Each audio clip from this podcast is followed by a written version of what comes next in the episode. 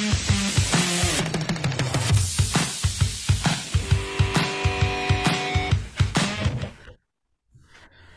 buenas noches, buenos días o buenas tardes, no importa el día o la hora en que usted escuche o vea el programa llamado Se puede. Si ahorita no puedes, después vas a poder. El día de hoy quiero mandarle un afectuoso saludo a mi buen amigo Alejandro Moreno, que por motivos de salud no es nada grave, simplemente le sacaron una muela. Entonces no puede hablar ahorita muy bien y por eso es que el día de hoy no está presente con todas y todos nosotros en este programa. Su programa de los jueves a las 9 de la noche, 9.30, miércoles 9, 9.30, dependiendo la hora en que se acomode más.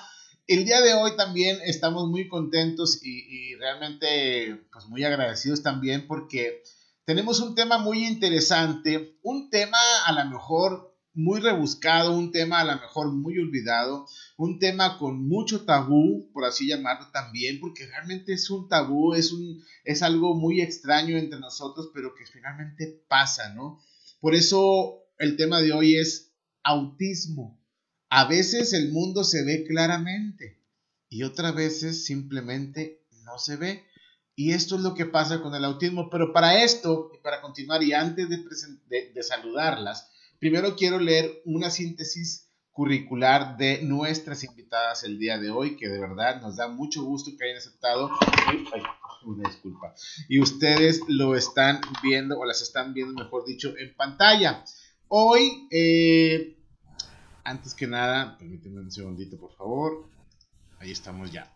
Muy bien.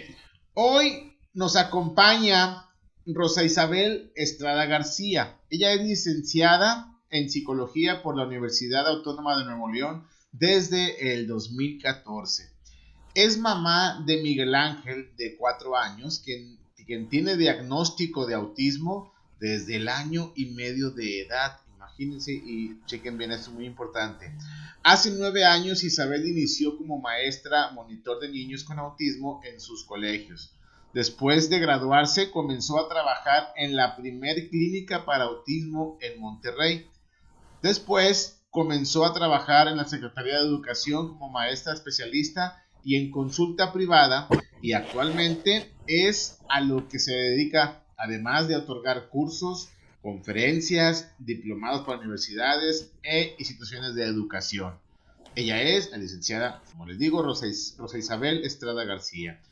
Y también nos acompaña la licenciada Rosario Salazar Meléndez, es técnica en diseño y comunicación visual es psicóloga también general, graduada en el 2008 en la Universidad Metropolitana de Monterrey, la UMM o la Metropolis Harvard, como le decimos, ¿no?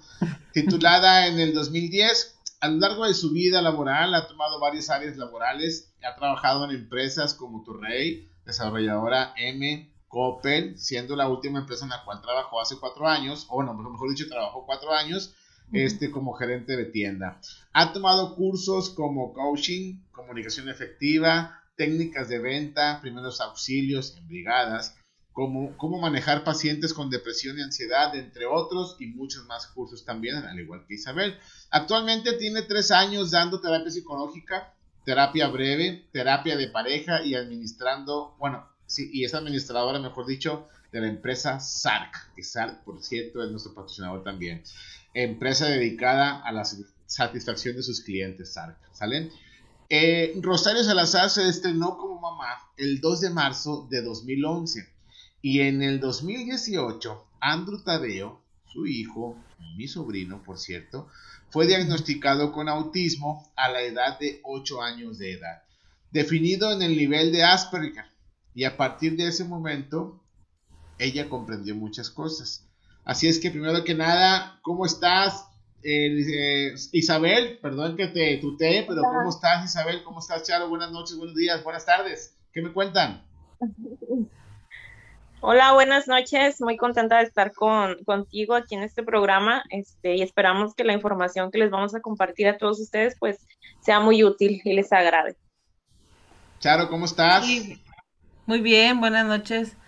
Aquí este, con algo de frío, pero pero pues muy bien. También contenta porque pues mañana este es el Día Internacional del Autismo y pues estamos contentos de que el día de hoy nos dieras este espacio también para compartir sobre el mismo tema. El autismo, fíjate que ahora que lo mencionas, Charo, así es, efectivamente, a partir del 2007, eh, la ONU declara, eh, bueno, 2008-2007, algo así, declara el 2 de abril como Día Internacional de la Concientización del Autismo.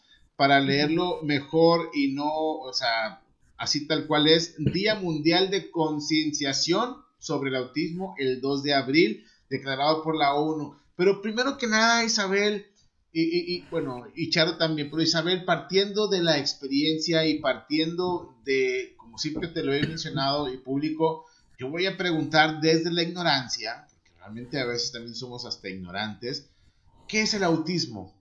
En sí, Isabel, Charo, ¿qué es el autismo? A ver, bueno, si quieren, este, les comento un poquito. Bueno, mira, es un trastorno en neurodesarrollo, este, muchas veces eh, confundido con este, una enfermedad. Eh, bueno, aquí aclarando, bueno, no es una enfermedad, ¿por qué? Porque no se cura, este, es algo, una condición permanente en, en un ser humano, este, que no se cura, pero sí puede modificarse con la experiencia y con la educación eh, que se le brinde a esa persona. Eh, este trastorno del neurodesarrollo se caracteriza por eh, problemas en, el desarrollo social, académico, este, y en ocasiones pues también se presentan conductas repetitivas en la persona, problemas en el lenguaje, y principalmente pues estas son las características que ya ahorita estaremos mencionando más a fondo. Y para ti, Charo, ¿qué es el autismo? Pues no te lo voy a decir a lo mejor, este, muy clínico, pero pues sí, o sea, es un trastorno en el cual, trastorno de espectro autista, es el cual este, es de nacimiento, como lo dice Isabel, y es algo que no es percibible a simple vista. Tenemos que ser muy observadores y poner mucha atención en el desarrollo del, desde que son niños, bebés, ¿sí? este, en el desarrollo todo en el desarrollo de comunicación, de lenguaje, este, y ya después lo vas percibiendo.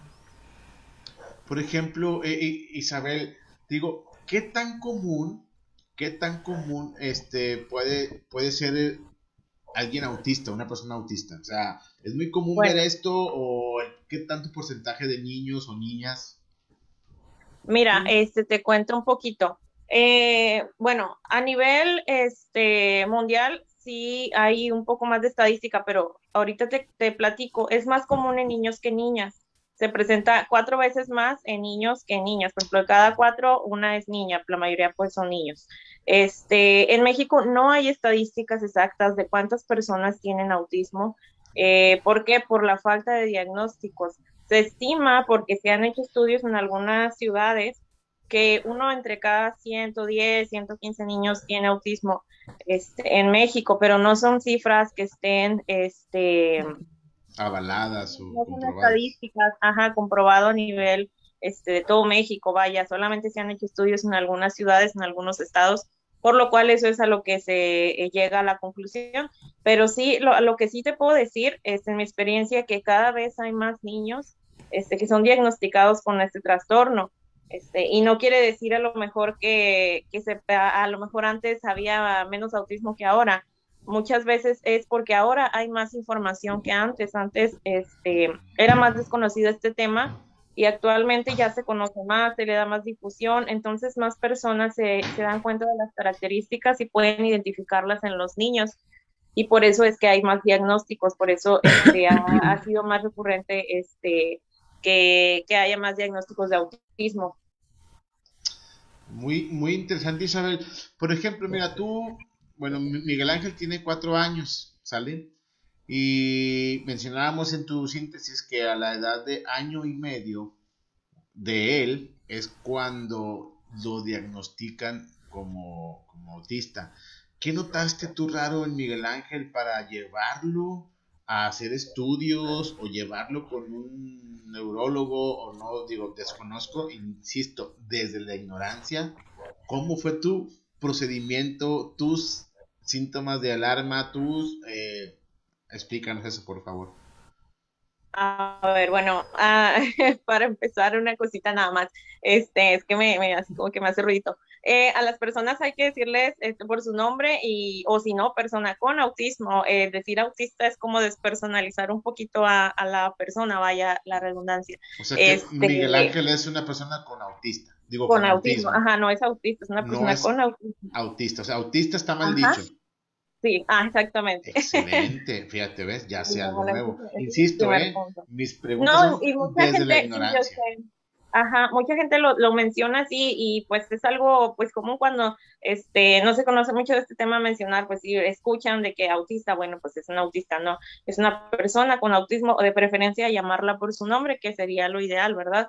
Este, pero si hay que referirse este, a que algo tiene, pues decir que tiene autismo o trastorno del espectro este, del autismo, pero no decir que es autista. Ah, bueno, y bueno, amigas y amigos, ya, ya aprendimos algo, ¿sale? O sea, se, es persona con autismo, no autista. Porque si se escucha como despectivo, ah, es que él es autista. Así es. Es, es como decir en, en, un niño con síndrome de Down, decir, es un niño Down. O sea, se escucha feo, ¿verdad? Que le digan así.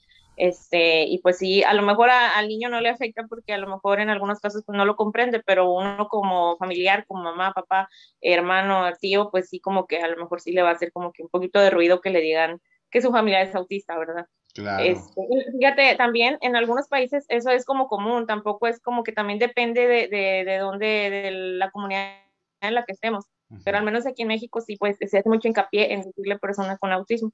Perfecto, gracias por eso. Al principio también, también mencioné este, que tenían problemas este, en académicos. No precisamente que tuvieran problemas académicos, me refería más a que como tienen problemas para mantener atención, entonces generalmente cuando llegan a la edad escolar, pues presentan problemas este, un poco para aprender eh, a la par que otros niños. Hay cosas en las que les puede dificultar un poquito más que a cualquier niño regular. Y ya volviendo ahora sí a la pregunta de cómo fue que me di cuenta que Miguel Ángel tenía autismo.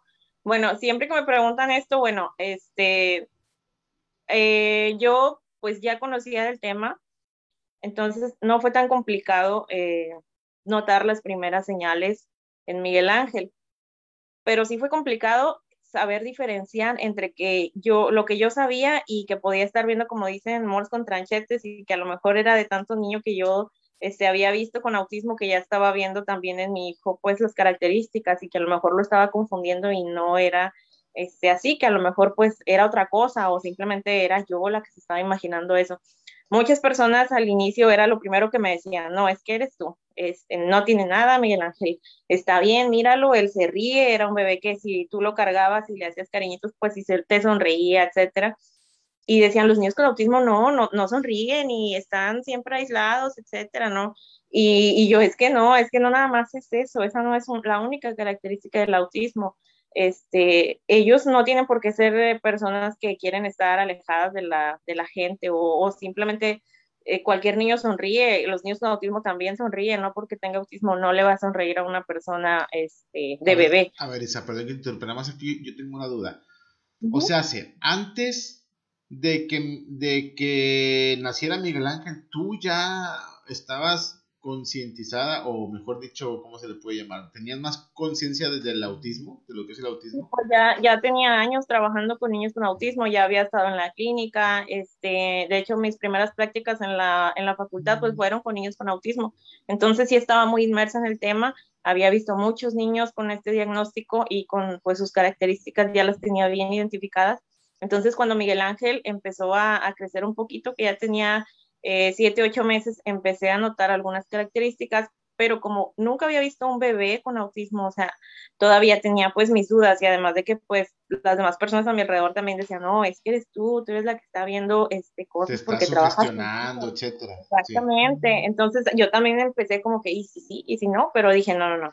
Entonces yo de todos modos le empecé a prestar pues mucha atención a las conductas que él presentaba Incluso le tomaba videos, lo grababa cuando estaba chiquito cada vez que veía que estaba haciendo algo, porque yo decía, y sí, sí, estos videos le van a servir a otras personas este, para ayudar a identificar a los niños con autismo cuando son bebés.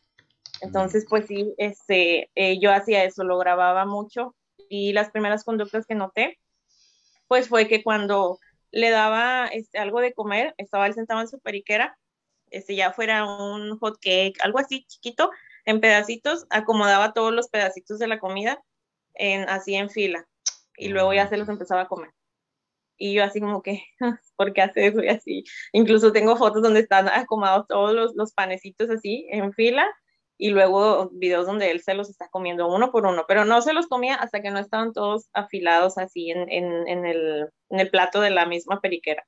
Este también eh, se tardó un poquito más en caminar eh, y cuando empezó a caminar lo hacía de puntitas, no caminaba muy bien y además quería que lo agarrara de la mano. Eh, y caminaba y quería estar girando. O sea, era su felicidad de estar, que yo le diera la mano y él estar girando. Y cualquier persona que lo agarraba de la mano, era, lo agarraban y él empezaba a girar. O sea, te mareaba de tanto estar girando y girando. y cuando giraba, sí, ya era como que esa era la, la, principal, o sea, era como que lo que más me llamaba a mí la atención.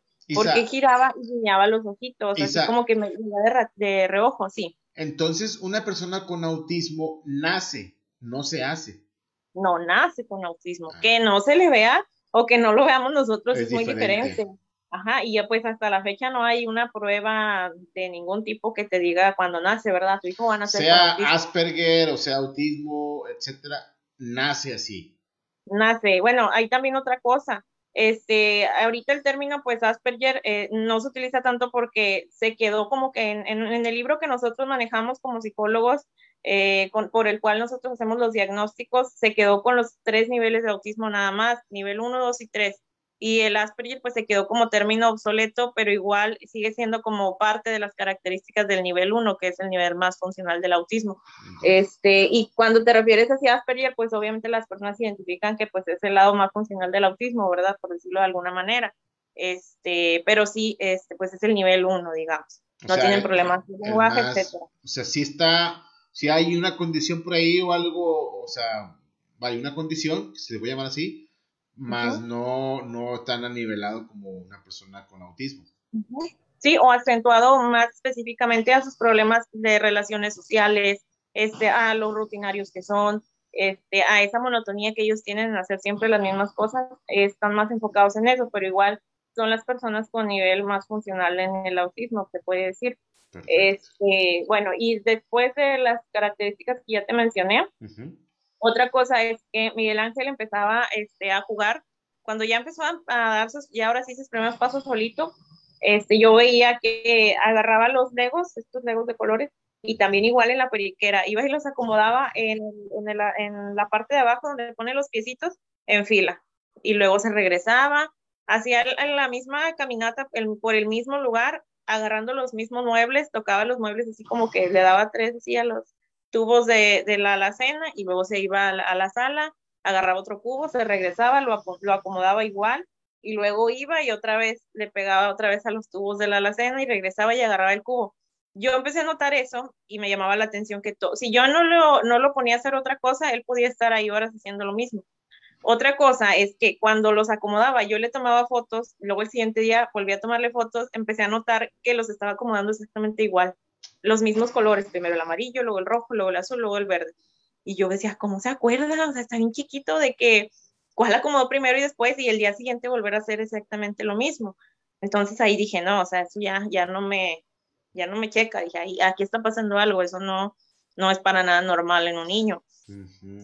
Esa capacidad de memoria que él tenía me parecía impresionante. Entonces dije, no, esto, esto me llama la atención y no. Igual también con los colores, empezaba a agarrar los marcadores, mis marcadores les quitaba las tapas y acomodaba todos los marcadores en, el peinador, en el espejo, así en, la donde pones así maquillajes, etcétera, los acomodaba y luego iba con los tapones y los tapones los acomodaba en la cama en otro cuarto, igual en el mismo orden. Y también decía yo, ¿cómo le hace? O sea, ¿cómo, cómo se acuerda cómo los acomodó? Y viene y acomoda los tapones igual. Y yo a todo eso le tomaba fotos. Igual si le compraba rompecabezas, este, animalitos de madera, cosas, todo lo acomodaba así en, fila. Todo era afilarlo. Y yo, pues eso no es un juego, o sea, él nada más está ordenando. Eh, y fueron pues las primeras señales. Y también esto que te comento, que al girar volteaba los ojitos así hacia los lados estaba girando y, así como que guiñaba los ojos hacia los lados. Y cuando quería agarrar algo, él no señalaba, no era como que con el dedo índice, aunque no hablara, no te hacía así de que quiero algo, no. Él te llevaba, te daba la mano hacia lo que quería. jamás señalaba. Lo ah. llegó a hacer en alguna ocasión cuando era más bebé, pero luego ya no lo hizo. Entonces yo decía, ¿por qué ya no señala? O sea, aquí, amigas y amigos, hay que tener en cuenta que estamos hablando que Miguel Ángel tenía año y medio cuando este, empezó con, pues, con esta, ¿qué se puede? Síntomas, ¿no? ¿Verdad? No son síntomas tampoco. Tenía como 8 o 9 meses, o sea, sí, características, digamos. Sí, cuando empezó. Síntomas es de una enfermedad y pues es una enfermedad, como tú dices. Sí, eh, llegó, te digo, al año dos meses cuando empezó a caminar por fin solito y así de puntitas, este, hacer esas cosas de que no te, te, llevaba de la mano a que le dieras lo que él necesitaba. Si quería comer cereal, te llevaba de la mano y te señalaba el cereal así con la mano. No era de que él hiciera solo con Monicano. Y ya cuando empezó a hacer eso dije, bueno, o sea, ya son muchas cosas. No tiene lenguaje y las pocas palabras que dijo a los 10, 11 meses que mamá o hacía algo, lo perdió, lo dejó de, de decir, ya no decía nada solamente hacía ruidos de que, eh, eh, eh, o sea, nada de que pura, puros sonidos, no tenía ninguna palabra.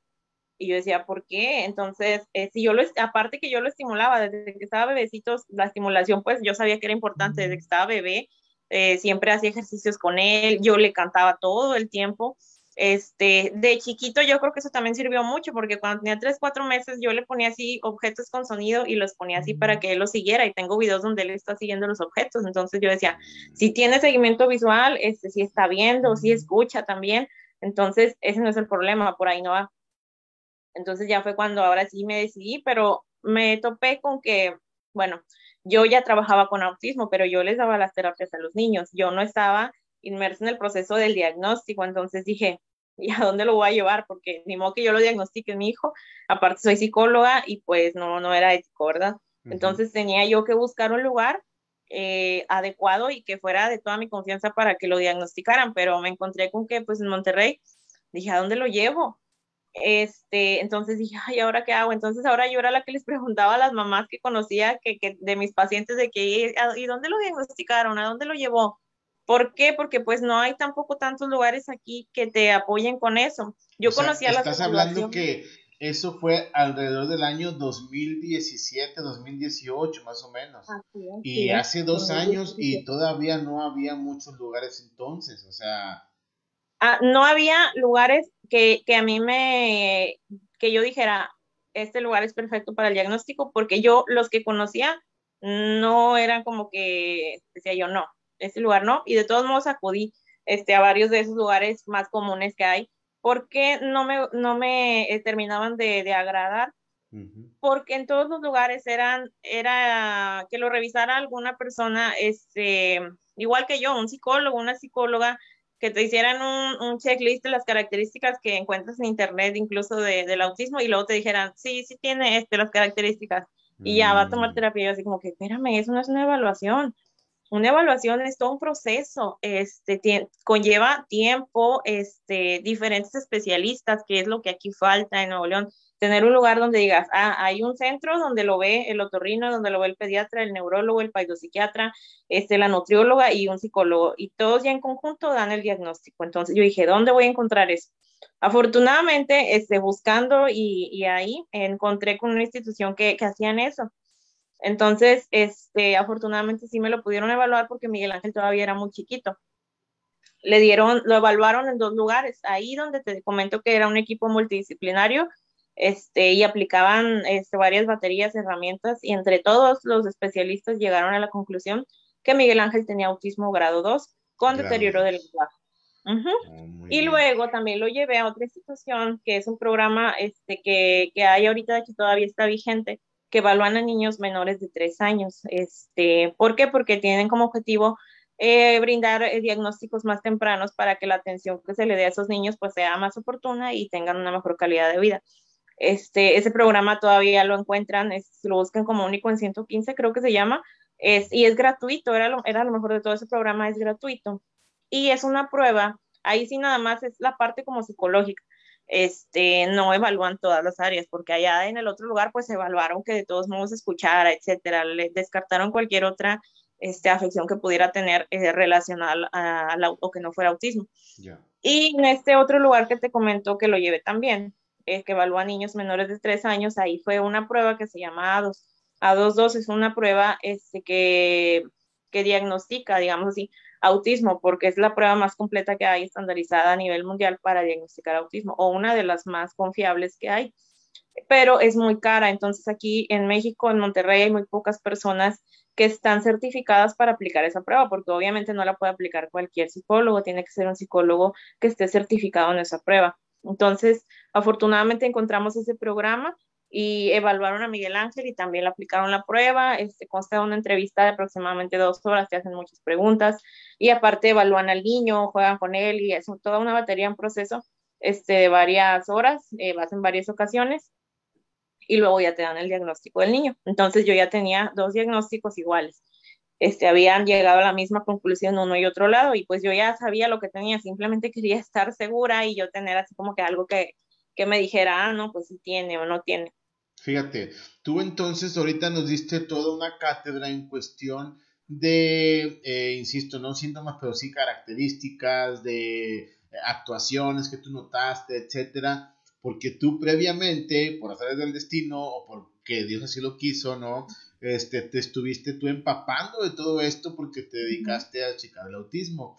En el caso tuyo, Charo, o sea, ahí en tu caso, partimos de algo muy diferente, porque a lo mejor no, no teníamos esos, este, esas llamadas de atención, esas antenitas de, ah, caray, aquí está algo raro, puede ser eso, puede ser lo otro. Andrew cumple ocho años y a esa edad de ocho años, este, pues tú decides, no sé si a los siete o a los ocho, pero decides llevarlo a hacer unos estudios, etcétera, o por así, así lo, lo, lo quiero entender. ¿A ti cómo te fue, Charo, en eso? Mira, este fue un poquito antes, ¿sí? Cuando, desde que Andrew estaba pequeño, ahorita que está refiriendo a Isabel, de, de su niño de Miguel, este, recuerdo yo que él empezó a hablar muy pequeño, como a los cinco meses, seis meses, ya decía teta, mamá, leche, agua, pero después em, ya, no, ya no habló, ¿sí? Ya no habla, empieza a emitir únicamente ruidos, sonidos, así, Em, bueno, nada más para decir, este, yo he criado sola a Andrew, este, con mis papás, porque soy mamá soltera, entonces, eh, pues casi yo mucho tiempo estuve trabajando, ¿no? O sea, no estaba este, al 100 con él, entonces estaba mi mamá con él. Entonces, en un tiempo yo me quedo en casa con él, trabajo este, por mi cuenta, dejo de trabajar en empresa como cuando él tenía como un año y medio, y él dejó de pues de decir palabras, empezó a hablar, entonces pues todos me decían, ah, lo tiene bien chiflado y así, ¿no? Después descubrimos, este, por una doctora, la, la pediatra, una pediatra que lo atendió, este, que tenía un quiste tirogloso, Andrew, en su garganta, entonces lo tenía que operar. A los dos años, ¿verdad? A los dos años lo tenían que operar. Entonces lo operaron de su quiste tirogloso y ya decía yo, bueno, por eso lo tenía muy cerquita de sus cuerdas bucales, entonces eso le lastimaba y ya de ahí ya decíamos nosotros, bueno, fue por esto que él emitía nada más sonidos, no hablaba, le dolía, le lastimaba, por eso él empezó a, este, hacer estos sonidos. Después de esto, él me recomienda la pediatra que lo lleve a la guardería para que conviva con los niños y que pueda, este, pues platicar, hablar. Él empieza y ya no habla nada más, hola, dame, sí, no, sino que empieza a decir la frase completa. ¿sí? Quiero agua, este, dame más, o sea, ya decía más cosas y pues uno lo ve y dice yo, bueno, es, es este un niño, este, pues normal, no sé, o sea, jamás ahí en, e, ese entonces, mm, como también me le hicieron exámenes auditivos y todo, entonces era como que no, el niño este, está bien. Qué bien habla, pues eso uno pensaba, oye, pues qué bien habla. Ajá. Entra al kinder y en el kinder su maestra de primero de kinder, la maestra Patty, es la que empieza a detectar algo. Y me dice, eh, señora, es que Andrew es un niño muy particular, ¿sí? Es un niño que no juega igual que los demás, es un niño que va más avanzado para su edad.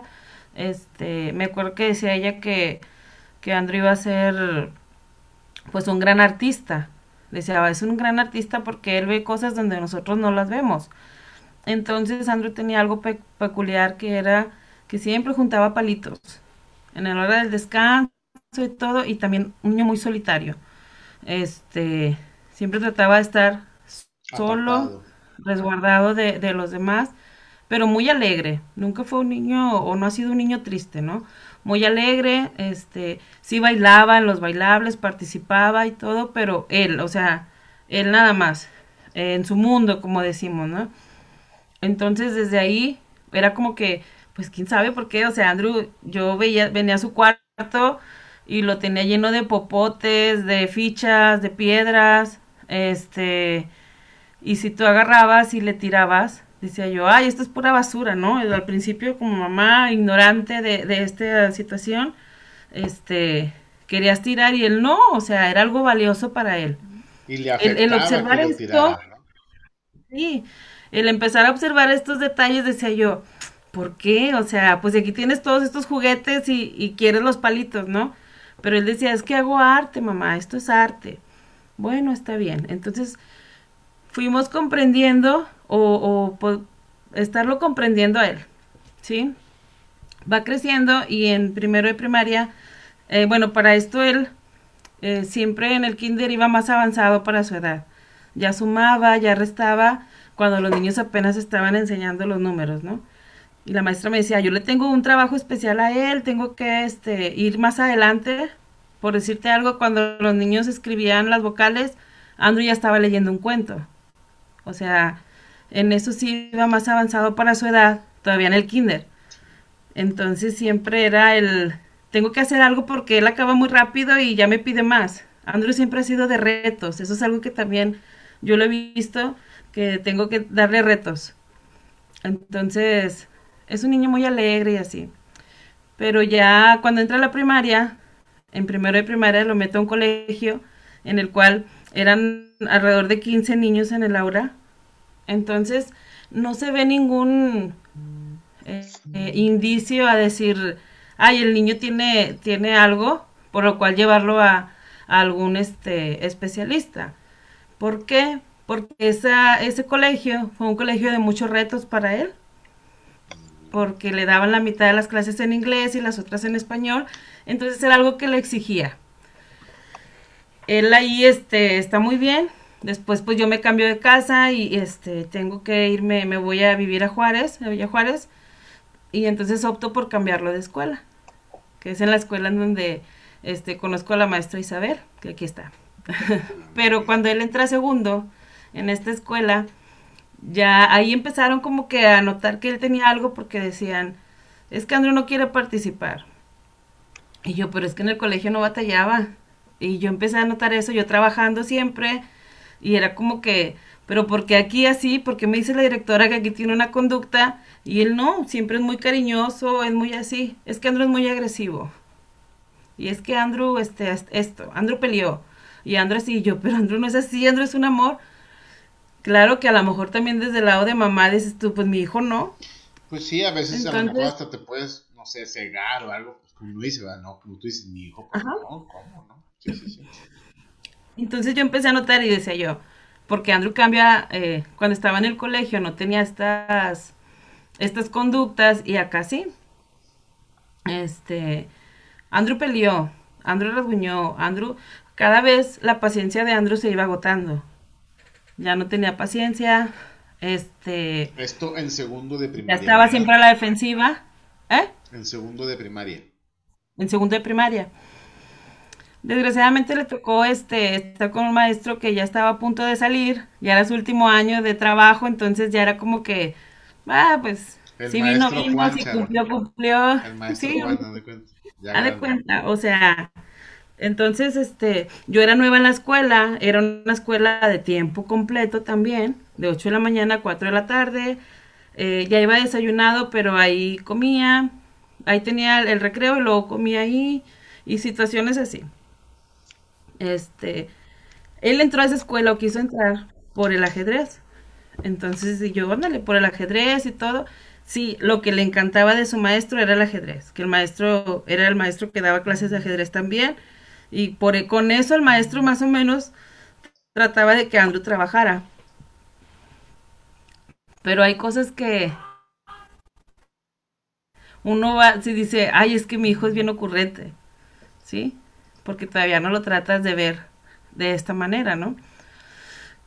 Por ejemplo, en el segundo de primaria, les pusieron en una clase, este, un examen de que la estrella píntala de color amarillo, eh, que el sol de tal color y así, ¿no?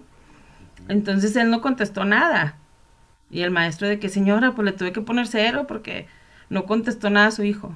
Y yo, pero ¿por qué? Y yo, Andrew, ¿por qué si es lo más fácil no lo contestas? Y él me decía, es que es algo tan lógico, es algo tan obvio. O sea, tenía, no sé, es que ahí es donde ya después vas comprendiendo, ¿no? Estas situaciones. Me decía, le ponían el cuerpo humano y de que señala los ojos, señala no sé qué, y él decía, o sea, es obvio, o sea, nadie va, nadie, ¿cómo nadie va a saber dónde están los ojos? O cómo esto, entonces él lo omitía. Y yo decía, ¿por qué haces eso? Y yo, donde debes de sacar 100, sacaba cero, ¿no? Porque no lo hacía, porque era para él algo, en su lógica no le cabía que le estuvieran preguntando eso, ¿sí me explico? Ya cuando pasa a tercero, ya empieza a ser, este, pues diagnosticado con la maestra Isabel, eh, con la psicóloga. Ella cuando me convoca la primera vez, lo voy a platicar, este, yo estaba súper renuente, le decía yo, ¿qué le pasa? Porque me está diciendo que mi hijo tiene esto, que lo otro, y yo, no, no, claro que no, yo soy psicóloga, yo no he visto esto, esto y esto, el niño no camina de puntitas, el niño no es, no, no, no, no es autismo, no tiene esto, ¿no?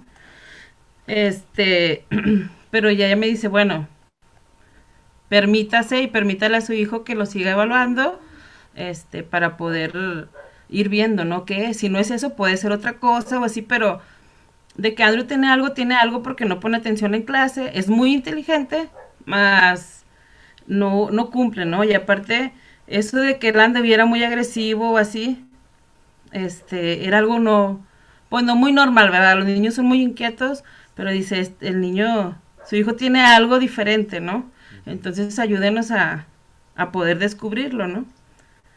Este, no sé si le quieras platicar ese lado desde tu punto de vista profesional, maestra, para poder continuar con el diagnóstico. Fíjate que... No, fíjate, a ver. Sí, a mí me llama la atención, este, que mira, es que siempre he pensado que todo en la vida pasa por algo y para algo, ¿no?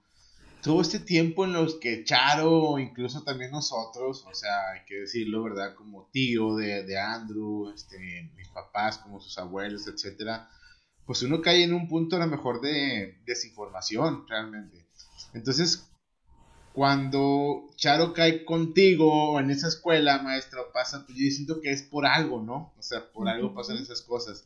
Y, y me llama la atención que, que Rosario Charo pues diga, y entonces comprendí muchas cosas que yo quiero pensar que es todo lo anterior que te achacaba y por qué esto y por qué el otro, y son muchas preguntas y qué bueno que alguien como Isabel, como tú, este, licenciada, con todo respeto te estoy tuteando, que alguien como Isabel diga... No importa. O sea, me impactó esa frase de permítase a usted y permítale a su hijo seguir haciendo más estudios. O sea, como que no se me niegue, no, no niegue eso porque no es el fin del mundo, porque no es, o sea, ay, ¿qué voy a hacer? Simplemente es, dése la oportunidad de estudiarlo más y entonces sí, pues aceptar la realidad de una forma u de otra. ¿Estamos de acuerdo, Isabel? Por ahí va.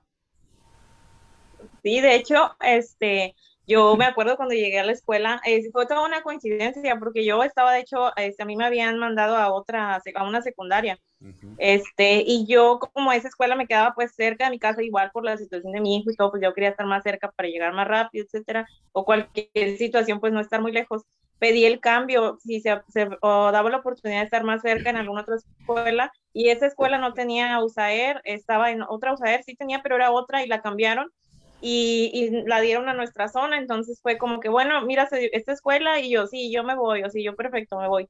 Y yo llegué ahí, ya, ya había empezado el ciclo escolar de, de Andrew de tercer año, este, y lo primero que me dijeron cuando llegué es, es Andrew, o sea, Andrew, este, ayúdanos porque no sabemos qué hacer, este, todo lo que ya mencionó su mamá, este, que estaba presentando conductas agresivas, que es, que no les hacía caso, que las actividades, etcétera, y yo así como que, a ver, tranquilos, este, déjenme revisar el caso, pues yo todavía no lo conocía, entonces este, ya me habían dicho, no, es que su mamá, este, ya le dijimos, pero ahí hay otra cosa, es muy importante tener tacto con los papás, cómo hables tú con ellos, eh, va a determinar todo un proceso. Entonces, yo notaba en los diálogos Esa cultura, Isabel, es la que falta en las escuelas también de Nuevo León. Exacto. Yo, fíjate, yo siempre llego a donde voy, siempre me dicen, siempre dejas como que algo, dejas ahí como que tu, tu granito de arena, pero ¿por qué?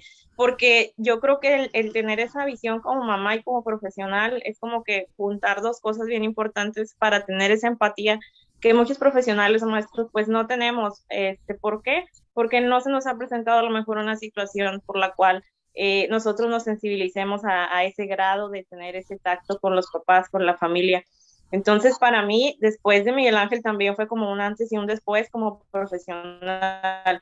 ¿Por qué? Porque mi forma de ver las cosas cambió muchísimo este, y me ha servido mucho, créeme, para ayudar a muchos papás, como la mamá de Andrew. Este, me han tocado otros papás también que también igual eh, no lo quieren aceptar, etcétera, pero buscamos la manera en que ellos comprendan que es una oportunidad para su hijo, para ayudarle, no para darle una etiqueta. Entonces, para mí, pues era bien importante que, que su mamá me escuchara y yo dije, no, pues primero tengo que hablar con ella. Primero conocí a Andrew yo iba a su salón, me quedaba ahí la mañana completa, veía cómo se comportaba. Y luego ya después que ya noté todas las conductas, entonces dije, bueno, ya es momento de hablar con su mamá y ver, vamos a ver cuál es su postura y ver qué ella nos va a decir, ¿verdad? Entonces ya pasó esto que, que les comenta este, la señora Rosario, que hablamos, igual yo la noté así esa parte de que no, no, mi hijo no tiene nada. Cuando me dijo que era psicóloga, dije, eso es muy independiente tiene un hijo y tiene que vivir su duelo y, si está en el proceso de negación, no pasa nada, vamos a ayudarla. Eh, Hasta yo pues voy a llorar ahorita, Isabel. Hasta yo voy a llorar. y bueno, así fue. Y todos me decían, después de que hablé con ella, ya me estaban así que esperando. ¿Y cómo te fue? ¿Verdad que no quiso? ¿Verdad que dijo que no? Que no? Y yo, ah, no, no, no pasa nada, o sea, yo lo que hablé con ella es muy aparte, yo no, profesionalmente yo no me voy a poner a decirles qué me dijo la mamá o etcétera, pero sí les voy a decir que va a estar, que continuemos con el proceso de Andrew y nos va a apoyar y todos así, o sea, en serio, ¿cómo? O sea, ¿qué le dijiste? Yo, pues hablé con ella, o sea, pero hablé con ella bien, yo no fui a gritarle ni a decirle que su hijo era un malcriado, ni que era un chiflado, ni nada. Si yo le hubiera dicho eso, obviamente me hubiera mandado por un tubo y me hubiera dicho, no, ¿sabe qué? Mi hijo no tiene nada, va con usted y hubiéramos seguido igual y Andrew probablemente ahorita todavía no tuviera un diagnóstico porque ya nadie más le hubiera insistido a su mamá de que pasaba algo con Andrew. Qué, Exacto. Qué interesante es también, Isabel y Charo, la postura de alguien que es experta en el tema, como es tu caso, Isabel, y de alguien que pues es psicóloga, como es el caso de Charo, pero pues no tiene la expertise en ese tema. Y qué interesante es vencer también esa negación que pueda existir incluso en alguien que se dedica a la psicología también, o sea, es muy interesante esta, e, e, esta variante, pero aquí el más beneficiado, pienso yo, hablando de esto, es Andrew, porque como bien dices, o sea, si no, si no hubiera ese tacto con alguien, o si no hubieras llegado tú, a lo mejor, a lo mejor ahorita Andrew siguiera por la vida y nosotros diciéndole y no, y que esto, y charo, y acá, y, pero claro, sin saber. que esto, que O sea, sin saber, me explico, sin realmente saber el por qué. Por ejemplo, digo, esto es para toda la gente que nos va a escuchar más adelante o nos va a ver, porque recuerden que eso se queda grabado, recuerden de compartir, darle like y buscarnos en Spotify como se puede también. También en YouTube como se puede, estamos en vivo y también en Facebook. Por ejemplo, ¿qué hacer ¿O qué es el primer paso que tengo que hacer cuando yo ya sé que mi hijo o mi hija tienen autismo? Mira, te lo digo como mamá. Este, en este caso, por ejemplo, Isabel me dijo, mira, cumple estas características que, que pues es este muy, muy, es muy seguro, muy probable que, que tu hijo tenga autismo. Entonces, dice, pero yo como tal, como profesional, aunque con la experiencia que tenga siendo mamá de un autista, de, un niño con autismo, etcétera, este, tienes que ir con algún profesional, como en este caso un neurólogo. Entonces, me refiere, o sea, primero es no nada más dejarte llevar, que eso es algo que fíjate que había platicado con otras maestras amigas que son educadoras, que dicen, a nosotros nos dieron un, una lista de decir, si uno de tus niños cumple esas características, este, tiene autismo, ¿sí? Dice, pero muchas maestras en un tiempo se agarraron como que, ay, tengo tres autistas en el grupo, sin ni siquiera mandar a referenciar, ni psicólogo, ni nada. Entonces esto me lo compartía una amiga mía comadre Rocío, que la conoces, ¿no? Que es este, es, educadora. Entonces me decía, qué importante lo que hizo la, la licenciada Isabel, o sea, tu, tu, la psicóloga del niño, en el cual este, ella te referenció, no nada más te dijo, pues yo te lo diagnostico como tal y ahí, ahí se queda, ¿no? Este, te dio un seguimiento, pues. Ese es el seguimiento, ¿no? Y es algo que, por lo cual se trabajó y se lo agradezco demasiado. Este, lleva al niño al Centro de Investigación y Desarrollo en Ciencias de la Salud de la UNI. Este, primero lo llevé fuera con el doctor Guillermo Briseño, que lo vio. Y él también, desde la primera entrevista que tuvo con Andro, me dijo, ay, dijo, o sea, tiene todo para ser este autista, pero necesitamos hacerle una serie de pruebas. Persona con autismo, acuérdate. Sí, persona con autismo. Dice, pero necesitamos hacer una serie de pruebas, este, de baterías, etcétera, para poder tenerlo ya el diagnóstico, ¿no? Realizado. Fueron dos meses de pruebas que yo estuve llevando a Andrew a, a esto. Para esto, ¿qué pasa? Tengo que tomar una decisión como mamá, como mamá soltera, este, hablo con mis papás y, y me salgo de mi trabajo que era muy absorbente cuando trabajaba en Coppel, este, tenía muchas horas al día que me perdía de Andrew y necesité este, llegar a esto de decir, ahorita ya no puedo tener esta clase de trabajo, yo trabajo por él, eh, bueno, por, para tener una estabilidad los dos, pero ahorita él me necesita de esta manera, ¿no? El estar yendo todos los días por él a la escuela era, era fundamental, estarle preguntando a la maestra Isabel, a su maestra, cómo se comportó, qué pasó, qué esto, para que él pudiera tener un avance. La verdad, cuando ya tienes el diálogo y cuando ya tienes una apertura como papá, independientemente de que sea profesional de, de, esto, este, se abre mucho el panorama. Este, te quedan mucho con el, ay, es que no, o sea, mi hijo no puede tener nada. No sé, no, no tampoco es enfocado como que mi hijo va a ser perfecto ni nada, pero dices, no, o sea, este, así, eh, mi hijo está bien, y esto y lo otro. Entonces no es que esté mal, sino que él tiene otra manera de ver la vida, de ver las cosas, y uno también tiene que tratar de verlo. Me voy a desviar poquito, fíjate que cuando tú dices, cuando te dicen, ay, vas a ser mamá, y tú, ay, qué padre, yo lo primero que hacía era, si es niña, vas, va a ir al ballet, va a hacer esto, esto, esto y esto, o sea, ya les vas planeando, como dicen, ya vas planeando tu viaje a la playa y y nada que te tocó la montaña, ¿no? Entonces, este, desde antes, entonces, si te recuerdas, Paco, yo lo metía a, fútbol y no aguantaba. O sea, y en fútbol le gustaba mucho entrenar y todo. Tenía tres años cuando estaba en fútbol. Pero de, en una ocasión que él quería entrar a jugar y el maestro no quiso, ya no quiso ir y ya no se quiso parar para nada ahí. Lo metí a karate, no aguantó. No le gustaba porque no quería el contacto con la gente. Este, lo, llevé a muchos eh, deportes y actividades y no. A mí me llamaba mucho la atención que en verano él me decía, es que quiero clases de pintura. Y yo, bueno, desde los cuatro años, cada verano lo empecé a llevar a clases de pintura y tengo unas obras de arte magníficas de él, ¿no? Este, en la cual este también le gusta mucho artes plásticas, eso. Ya los últimos dos años lo llevé a talleres de ajedrez que es lo que le fascina, pero, ¿cómo te diré? Yo lo que platico con mis conocidos que les digo, a veces uno tiene también muy erradicado el decir, este, es niño, fútbol, ¿sí? Es niña, ballet, pero también el arte, o sea, hay otras cuestiones que a ellos les puede gustar y también como papás tenemos que apoyar desde ese sentido, ¿no? Es decir, no va a estudiar o no va a ser el extra que yo quiero, sino lo que él quiere. Claro.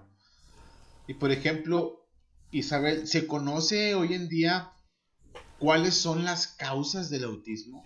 ¿O por qué, o por qué un niño o una niña nace con esta condición de autismo? Bueno, con como autismo, bueno, ¿cómo le puedo decir? A ver, corrígeme, porque iba a decir como personas autistas y me a regañar. Nace con autismo. Ándale con autismo, sí. Bueno, mira, este es una pregunta del millón. ¿Qué provoca el autismo? Así, o sea, hay muchas cosas, muchos factores que juegan un papel, obviamente, eh, dentro de, este trastorno, pero es todavía toda, todo un misterio el saber exactamente qué lo provoca y probablemente no se sabe porque no es solamente una sola cosa, hay muchos factores desde factores poligenéticos, predisponentes genéticos que traemos ahí, eh, factores ambientales, este, etcétera, alimentación, todo juega un papel muy importante en las conductas del autismo, en que se desencadenen más. Eh, por ejemplo, este, se dice también que son mutaciones que se dan al momento de la concepción, que no existen ni en el papá ni en la mamá, pero al momento de, crear ese, ese, niño son mutaciones novos, se les llama, entonces se crean mutaciones y por ahí también hay, hay un lado este, que se estudia, pero no se sabe con exactitud qué es. Te digo también, eh, y cuando voy a los congresos siempre es uno de los, los temas principales y que las mamás preguntan, es que, ¿qué causa el autismo? Ven a un profesional, a un este, neurólogo, un neuropediatra, este, o un investigador que, que va al congreso y le preguntan eso. Y que es, bueno, mí lo que más se me ha quedado es que, por ejemplo, eh, pues los estudios son muy pocos. Eh, a nivel mundial, por ejemplo, este, hace dos años creo que se, se, hacen se hizo un estudio este, con personas con, con autismo, obviamente, que ya que donaron, eh, se donaron esos cerebros de personas que habían fallecido con autismo, que tenían autismo, pero pues con diferentes características cada persona. Eh, no, no todas pues cumplían con las mismas características. No ayudó eso para definir algo realmente, ¿verdad? se, podía saber, o sea, se pudo, se pudo saber porque obviamente esos cerebros se, dividieron este, y a cada este, instituto de investigación se le dio como que una partecita y es como que, a ver, tú investiga esta, tú aquella y vamos a ver qué es lo que sale, ¿verdad? Pero no se llega mucho porque pues son muy poquitos, o sea, con 15 cerebros no puedes decir, ya es, es por esto, o sea, se encuentran similitudes y de que, ah, mira, esto también este, concuerda con, con esto otro, que este, cierta parte del cerebro se ven más conexiones, en otra menos, etcétera, pero no se puede saber, entonces, aunque tú le hagas, a, tú dices, eh, ¿qué estudio le hago a mi hijo para saber si tiene autismo? Pues no, es simplemente tener un, una, un, un equipo multidisciplinario y una persona que tenga muy buen ojo clínico y que se le evalúe con las herramientas este, que hay ahorita actualmente para el diagnóstico para poder determinar si tiene o no autismo. Pero que, que, exista una prueba médica o que tú le digas, le voy a sacar sangre y voy a ver este, el ADN, etcétera, y vamos a saber si tiene o no, no hay. Entonces, hasta ahorita eso es lo único que, que tenemos. Órale, qué, qué, qué, interesante. Si no, pues le hacemos como las maestras que dice Charo, ¿no? De a ver, cumple con esto, tiene autismo. Sí, hay, hay, muchos filtros en internet, tú puedes meterte este, y le pones este, características de autismo y te sale ahí un, evaluaciones, incluso tú le pones ahí esta característica, sí, esta no, esta no, y luego tú le pones enviar y te manda si tiene probable autismo o no tiene, o tiene tales características y estas no, y ya mucha gente con eso puede decir, ah, bueno, sí, a mí ya, yo ya hice una prueba y ahí me dice que sí tiene o que no tiene. Eso no es una evaluación, es todo un proceso. O sea, eso, nada más es como que un caminito, ¿verdad? Pequeño eh, filtro que tú puedes hacer. Un filtro para decir, bueno, tiene características, pero nada mejor que ese filtro pues sea acompañado de un profesional, porque tú como papá pues te puedes cegar o puedes ver unas cosas que no, este, o al revés, si tú ya leíste mucho del tema y luego empiezas a decir, ah, no, sí, sí tiene esta característica. ¿Y cuántas veces la, la hizo? No, pues una vez, pero ya lo hizo, entonces sí, sí la tiene, entonces no es así es una, hay que tener, eh, darle un seguimiento que tiene este, más de seis meses el niño comportándose de esa manera, este, que las conductas vienen pues desde que era pequeño, hay que, hay que revisar toda la historia del niño. ¿Por qué? Porque ya cuando son más grandes, muchas de esas conductas que tuvieron de bebés o de niños pequeños de uno o dos años ya no las tienen, las dejan de hacer, pero de todos modos se toman en cuenta. ¿Por qué? Porque es parte del desarrollo del niño y así fue como se, se fueron dando las características, entonces hay que, hay que tomarlas en cuenta. Muy bien. Fíjate, quiero eh, nada más saludar a, las personas que ahorita nos están viendo en Facebook o en YouTube y también que nos van a escuchar pues, más adelante en Spotify. Saludo a Alejandro Moreno, mi amigo, pues mi, mi co-conductor, pero pues ahorita anda sin la muela el pobre. Saludos a Jesús Antonio Vázquez también. Dice Alejandro, ahí le voy a dejar las preguntas que hacen acá en el aire, ¿sale? Dice Alejandro, ¿es cierto que la música es indispensable en un tratamiento para una persona o un niño con autismo? Y luego después dice Cruz de Rosario Bolén saludos para la abuela de Andro. Dice, soy su abuela y para él todo era arte. Yo veía pura basura, o sea, insisto, desde la desinformación realmente y la ignorancia, o sea, y me incluyo yo también, ¿no? Como tío de, de, Andrew. Dice Alejandro, se ha demostrado que los niños con autismo tienen un coeficiente intelectual más alto. Dice Lupita, saludos. ¿cuál es, Lupita Pérez, mi cuñada también, cuál es la diferencia de Asperger y autismo? O sea, ¿cuál es esa diferencia ahorita que nos pudiera resumir, Isabel? Y saludos a María Salazar, desde allá, desde aquí hasta allá, ya. Un beso y un saludo, te quiero mucho. Este, y también preguntarte, bueno, en, mi caso, Isabel, por, mi cuenta, como duda, algo enfocado en lo que dice Alejandro, pero yo diría lo contrario. El autismo va siempre acompañado de discapacidad intelectual, por así llamarlo. Fíjate, qué buena pregunta. Este, bueno, ya resolviendo aquí las dos dudas. Eh, el autismo, eh, es una cosa, el trastorno del espectro autista es una cosa. Y la discapacidad intelectual es otra y este el trastorno del lenguaje es otro, o sea, todos son diferentes. Este, una cosa, un niño con autismo puede tener dos diagnósticos, no tiene que tener solamente autismo, puede tener este una comorbilidad se le llama, este quiere decir que tiene un trastorno asociado, pero siempre el diagnóstico principal es del cual tiene más características. Incluso te va a sorprender lo que te voy a decir, pero hay niños con síndrome de Down que también tienen autismo. Ah, no me digas, no sabía eso. sí es posible, porque son dos diagnósticos muy diferentes. Este, y en ocasiones no se le da importancia porque piensan que todo lo que hacen es derivado del síndrome de Down. Te pasaste eh, con eso, Isabel. O sea, en serio, eso yo no lo sabía y ni por aquí me, me pudiera pasar, fíjate. Yo, yo solamente he conocido una niña que tiene ambos diagnósticos. Y la verdad, imagínate, era todo un caso, este, porque si ya un diagnóstico es complicado, pues con dos, imagínate. Este, por ejemplo, también una persona con autismo puede tener este, epilepsia, eh, cualquier otra comorbilidad que obviamente hace que, que, se complique un poquito más la situación. En este caso, pues ya se, se requiere de más especialistas este, que le den el tratamiento adecuado pero si el que tenga autismo no quiere decir que tiene discapacidad intelectual y tampoco quiere decir que, porque tenga autismo va a tener un coeficiente intelectual más elevado que los demás. En algunos casos puede pasar que en algunas áreas de su, coeficiente pues sí sea más elevado este, y se le dé mucho más aprender más fácil algunas cosas, pero en otras va a batallar más incluso que cualquier persona regular, entonces eh, no se puede asegurar que tiene un coeficiente intelectual más alto. Muchas personas lo vemos desde, el, yo creo que el contacto que, que, muchos han tenido con el autismo es las películas de Hollywood y te lo ponen así siempre bien de que Rayman, etcétera, es el contador, te ponen así como que, ah, no, súper, es súper bien, ¿no? Autismo y pues va a ser, este, va a tener una memoria y va, va a ser bien inteligente, etcétera. No en todos los casos es así y también puede derivarse de que aparte de tener autismo, pues tiene este, la comorbilidad de la discapacidad intelectual. Oye, y, bueno, ¿y la, diferencia entonces entre Asperger y autismo?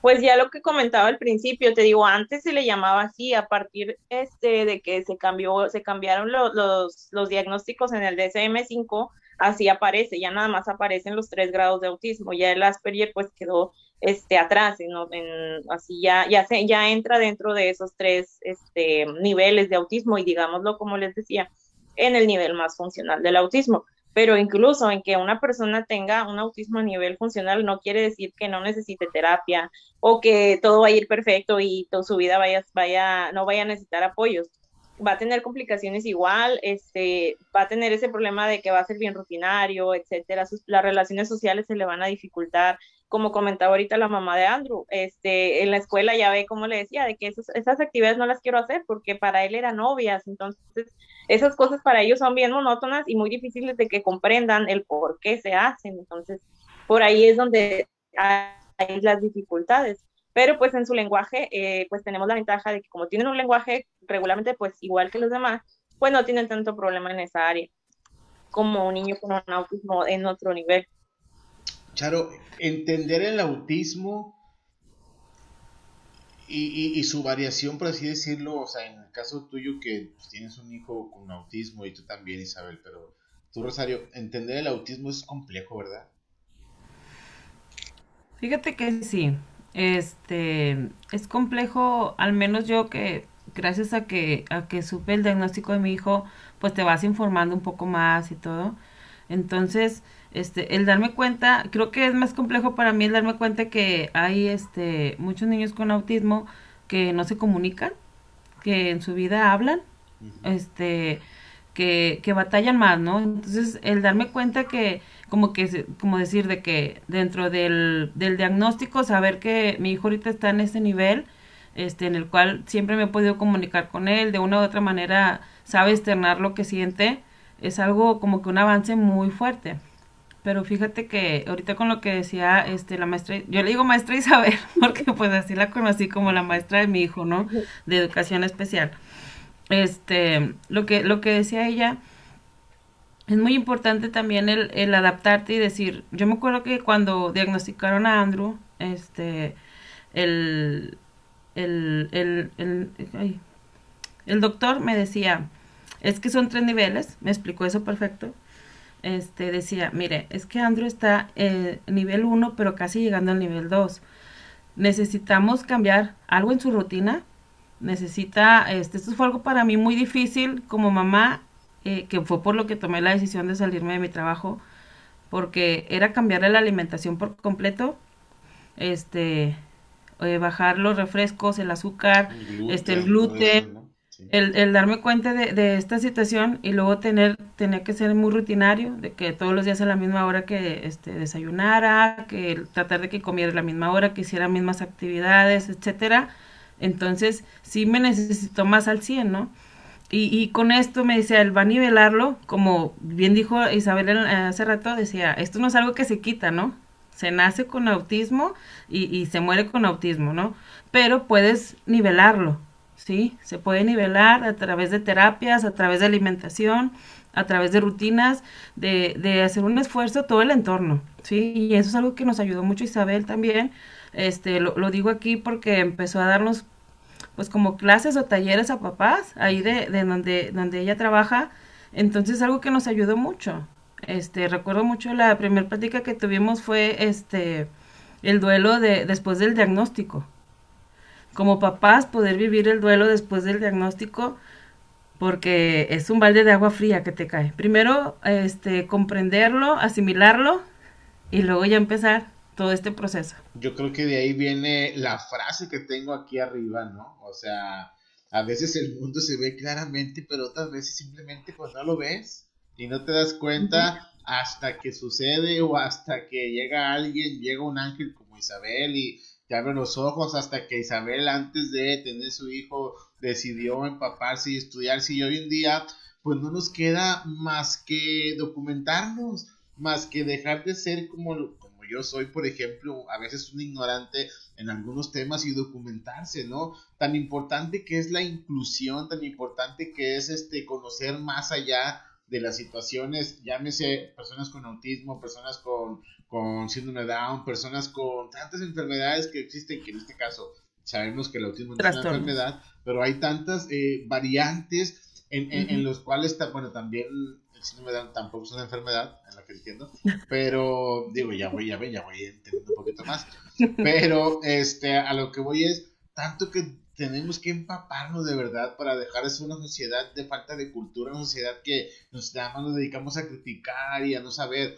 Y aquí, Charo e Isabel, casi, casi ya para ahorita culminar esto, si no hay más preguntas del público, porque también entramos a la etapa del programa en la que ustedes hablan de ustedes, un poquito más, pero ¿qué se le puede o qué se le recomienda a las personas que convivimos con, con niños o niñas con autismo o incluso con personas adultas con autismo, porque va creciendo el niño o la niña, Isabel, eh, eh, ahorita dejamos un poquito atrás esa pregunta que les acabo de hacer para hacer esta, va creciendo el niño o la niña, te digo, o crecen, ya son jóvenes o adolescentes este, o ya adultos y toda su vida si les molesta el ruido, toda su vida les molesta el ruido, si les molesta, este, no sé, las condiciones que ellos representan o características según en cada caso, toda su vida va a ser así.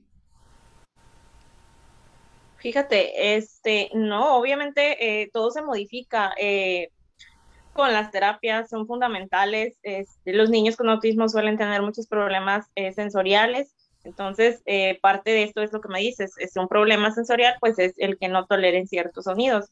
Pero las terapias de integración sensorial, pues ayudan mucho para que esto, eh, pues se nivele o se controle en cierta medida. Obviamente, en algunos casos severos, pues sí eh, permanecen a lo largo de su vida o se modifican por otros. Pero en otros casos, pues sí mejora mucho. Hay cosas que a lo mejor de niño le molestaban y fue creciendo y las fue tolerando eh, con el tiempo, con la terapia, con, con, cualquier, con los otros tipos de ayuda que se le den, eh, esto lo, fue, lo pueden ir superando. Pero sí en algunos casos, pues sí puede ser permanente eh, ciertas intolerancias a, a ciertos estímulos. Muy bien, y por ejemplo, o sea, pues obviamente son personas, como nosotros también, obviamente, o sea, nada más con la condición de autismo, pero pues, sí sé que hay personas que están, que son empresarios o trabajan como directores en unas empresas, se casan, todo, todo eso es normal, ¿estamos de acuerdo? Claro, el que tenga autismo una persona no quiere decir que la vamos a limitar de, esas posibilidades de tener una familia, de tener un trabajo, de estudiar, de tener una profesión. Eh, simplemente pues va a necesitar obviamente apoyos eh, en diversas áreas pero claro que puede lograr salir adelante. Esto también depende mucho pues del diagnóstico y del pronóstico que tenga eh, en, en, cuanto a, lo que les comenten sus, sus terapeutas, eh, todo su equipo de trabajo pero claro que se puede. Eh, hay muchas personas con autismo que han logrado muchas cosas, incluso pueden ser muy buenos trabajadores porque como son bien disciplinados y bien rutinarios, etcétera, mucho más que una persona regular, esto también les favorece en ciertas áreas, entonces también pueden sacar de dentro de sus características el lado positivo y sacar todos los recursos que puedan de eso. Claro, fíjate, a las personas que, que, van llegando al programa están por ahí comentando que muy interesante, excelente es Leldi Espinosa, excelente. Rosanelli Estrada Ortega, excelente información sobre el autismo. Felicidades. Ana de Elizalde, muy, muy interesante. Muchas cosas que ignoraba.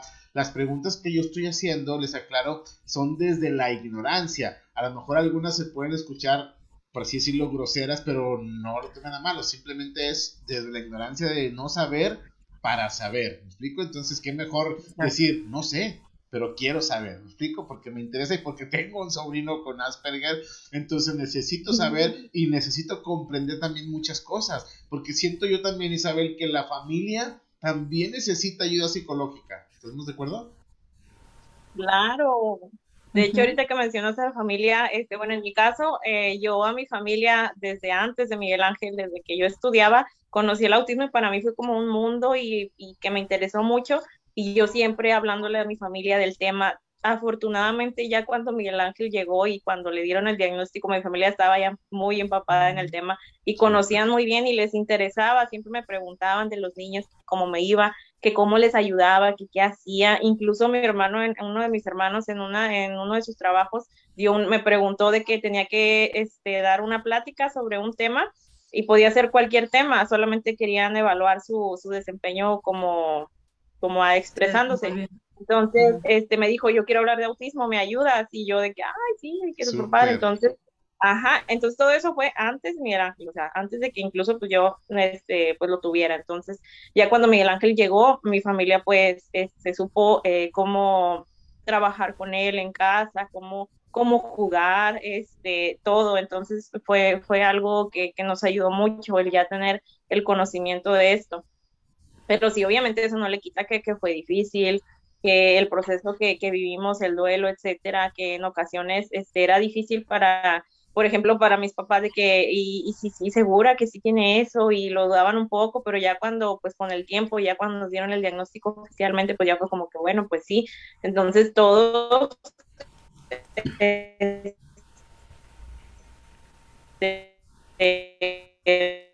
la verdad, mucho todo mi a ver, te. Se me hace que te cortaste poquito, Isabel. ¿Ahí ya nos escuchas bien? ¿Nos ves bien? Sí. Ya, es que, ¿sabes que Te fuiste poquito. Nos quedamos en, en que te estabas presentando. Ah, no te creas. No, nos quedamos en, en, en, lo último, Isabel, lo de que tus papás decían segura que, que es esto y ya cuando te llevan porque ajá ya fue cuando lo comprendieron y fue como que sí entonces este todos de que me han apoyado bastante este pues mi mamá que también se encarga de, ayudarme a cuidarlo cuando yo trabajo eh, y todos pues siempre de que viene al pendiente que si lo que come que este el juego con Miguel Ángel que, que le regalan de cumpleaños que es que si la fiesta todos entienden al principio sus fiestecitas eran de que nada más la familia y, y, ya uno o dos amigos y, y, ya porque sabíamos que a Miguel Ángel no le gustaba, no toleraba mucha, mucha gente. Entonces ya sabían de que no, este, es que a Miguel Ángel no le gusta la gente y que nadie se sienta si no lo invitamos a la fiesta porque todavía no, no, no toleraba estar con muchas personas. Ahorita afortunadamente ya es un niño súper sociable, le gusta mucho este, estar con gente y todo. Este, yo pues siempre te comento, eso era lo que yo creo que no se escuchó, que les voy a agradecer siempre a toda mi familia el apoyo que, que me han brindado hasta ahorita este, que estoy aquí más tiempo con ellos y que pues todos quieren mucho a Miguel Ángel y que yo creo que cuando desde que llegó Miguel Ángel ha cambiado a todos. Este, siempre el de que te quiero mucho, te amo abuelita, te amo mamá, entonces este, el, que él nos diga eso es como que nos llena porque no suele decirlo, entonces cuando va y te da un abrazo, o sea, es como que bien, bien emotivo. Ah, reconfortante. Ah, exactamente, reconfortante. Fíjate, Paco, te voy a platicar un poquito de lo que decía este Isabel. Que a veces, este, conforme, bueno, yo siempre en mi, en mi mente fue un, el criar a mi hijo diciendo, lo voy a hacer a que sea un niño de bien, ¿verdad? O un hombre de bien, que sea este autosuficiente por si yo llego a faltar, siempre en la mentalidad de que si yo llego a faltar, que quepa en cualquier lado, ¿sí? Entonces, desde muy chico, de que, ándale, este, tiene tu cama, ahora levanta tus juguetes, o sea, haciendo cosas que él, que él vaya sabiendo. Y ya después vas comprendiendo, por eso digo que después vas comprendiendo y decía yo, bueno, parte del toque que tienen también, este, eh, como, como autista, es, por ejemplo, como dar las cosas degradadas, del color más oscuro al más claro, de esas cosas, ¿no? Entonces, yo empecé a, se pudiera decir sin saber, de que vas a acomodar los zapatos. Entonces me los acomoda desde los negros hasta el más clarito, ¿no? Este, y súper derechitos, ¿no? O sea, muy alineados, a la par, así como alineaba sus carritos, bueno, los zapatos empezó a hacer esas actividades. Ayúdame a separar la ropa por colores. A veces me da risa porque... Me lo voy a traer para acá, Andrew. ¿Eh? La casa, me voy a traer a la casa, digo. Oye, no, deja tú de que tenía así, el montón, es literal, o sea, como son muy literales, también es de que yo sepáramela por colores. Entonces había un montón, me acuerdo mucho una vez de que la ropa blanca y la ropa roja y una camisa de él tenía la mitad roja y la mitad blanca y estaba así encima, ¿no? Mitad y mitad, o sea, de, lado, ¿no? Entonces es parte de cuando ya vas comprendiendo dices tú, ok. Pero después, ¿qué pasó?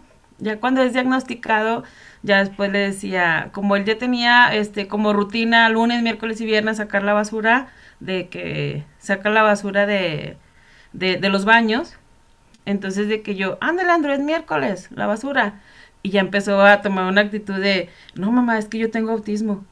Y yo, ¿y?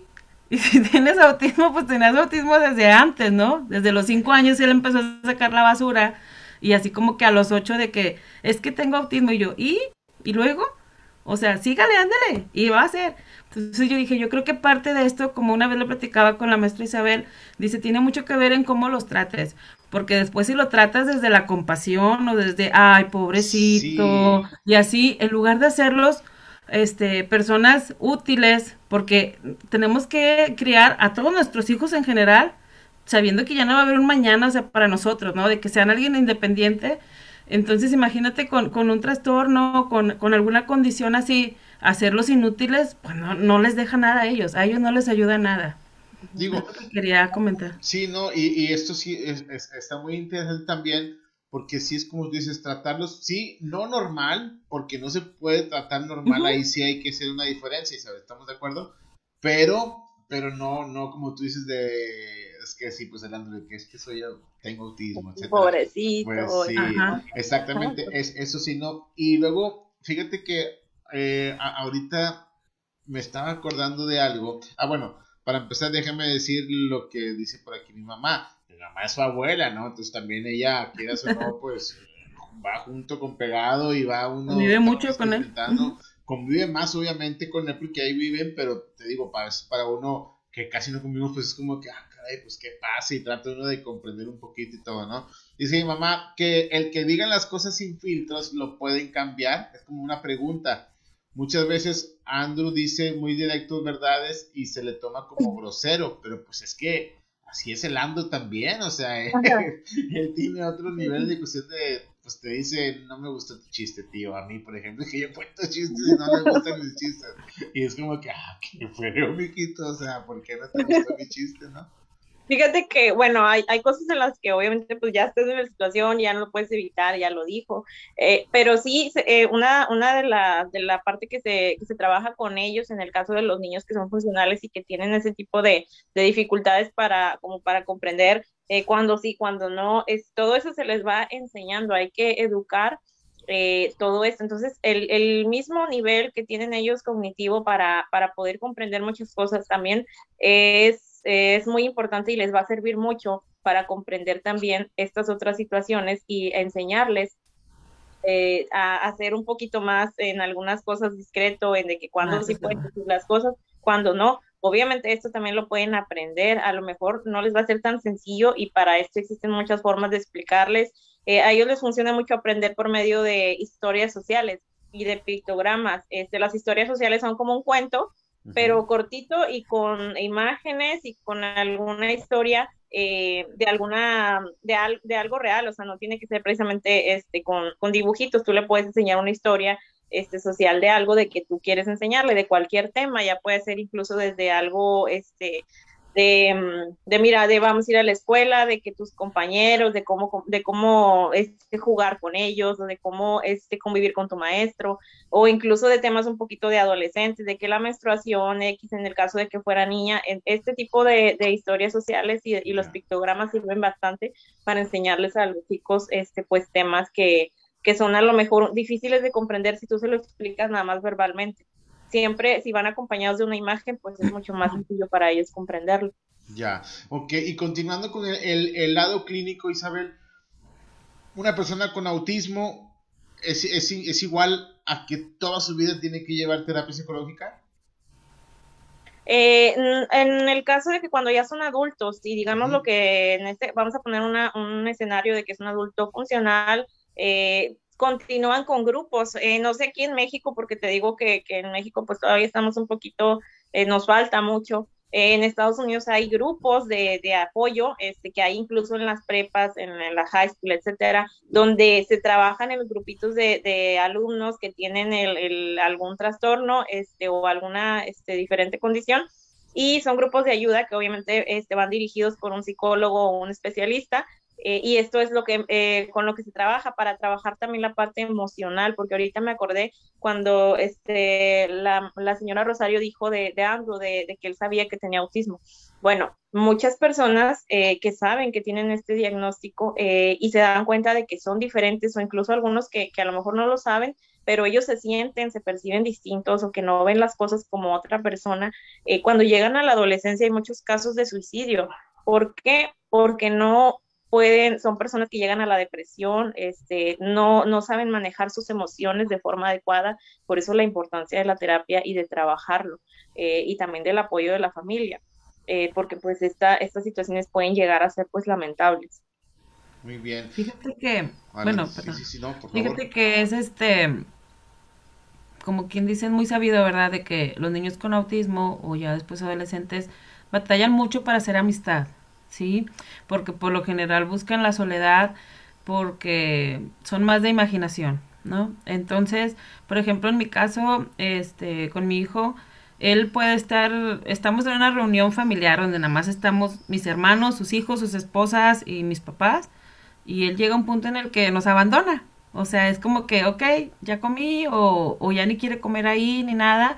Antes era un, antes del diagnóstico, llamámoslo así, este era un, no estés chiflado, quédate aquí, y que esto, vienen de visita, y que bla, así juega con tu primo, haz esto, haz esto, o sea, también es parte que desde la ignorancia como papás o como tíos o así, eh, no comprendes, ¿verdad?, de ese lado de ellos. Entonces, este, ya después del diagnóstico, ya fue un, ah, ok, entonces ya comprendo que mi hijo por eso busca a veces estar solo y se puede pasar horas jugando solo con sus legos. Son sus legos desde que tiene tres años y no los deja. Y, es, algo que, es algo que fíjate que al convivir con otros niños y niños menores, en este caso sus primos, este, el que no tiene hermanos, eh, él puede prestarles, de hecho ahí entre todos ellos tienen este sus Hot Wheels, carritos y así, pero esos Legos no se los toques, son su son como que su tesoro, ¿sí? Y los niños de que, ay, es que quiero jugar con esos. Él tiene infinidad de legos, de todos los tamaños, de todo. Pero esos, desde que tiene tres años, no los ha dejado. Y ya están bien viejos, bien feos, y los raya, les pone cara. Y algo que me llama mucho la atención, Isabel, es que este, los acomoda, como dices tú, de una forma, pero para él ya, o sea, cada pieza tiene algo o, es, o significa algo que si se lo desacomodan y lo ponen al revés, ya le causa y empieza a caer en crisis. Eso es muy interesante, fíjate. Ahí pierde su paciencia. Sí, entonces, ¿Sí? Perdón, Sara, perdón. Continúa. Digo, entonces este es algo en lo cual ya he aprendido poco a poco a decir, ok, bueno, este, está aquí la familia, por ejemplo, en mi cumpleaños, fue hace poquito en marzo, este, estábamos todos y íbamos a cenar y así todo, y él estuvo aquí, no sé decirte, 10 minutos y luego, bueno, ok, bye, ya me voy, y se retira. Ya me tomé la foto, ya me voy. ¿Sí? Y entonces todos de que, ¿cómo? Y yo le digo, hijo, es que sí, dijo, estaba contento, pero quería jugar yo solo, o sea, porque también es el ruido, eso es parte de lo que que también es parte de, digamos, de su este, sintomatología de que el ruido muy agudo le lastima. Unas campanadas de la iglesia le lastima mucho, eh, cuando hay este, estos cohetes chifladores y así, le lastima mucho. Estar en un lugar con tumulto de mucha gente, este, hasta se pone muy histérico, o sea, es algo que lo altera.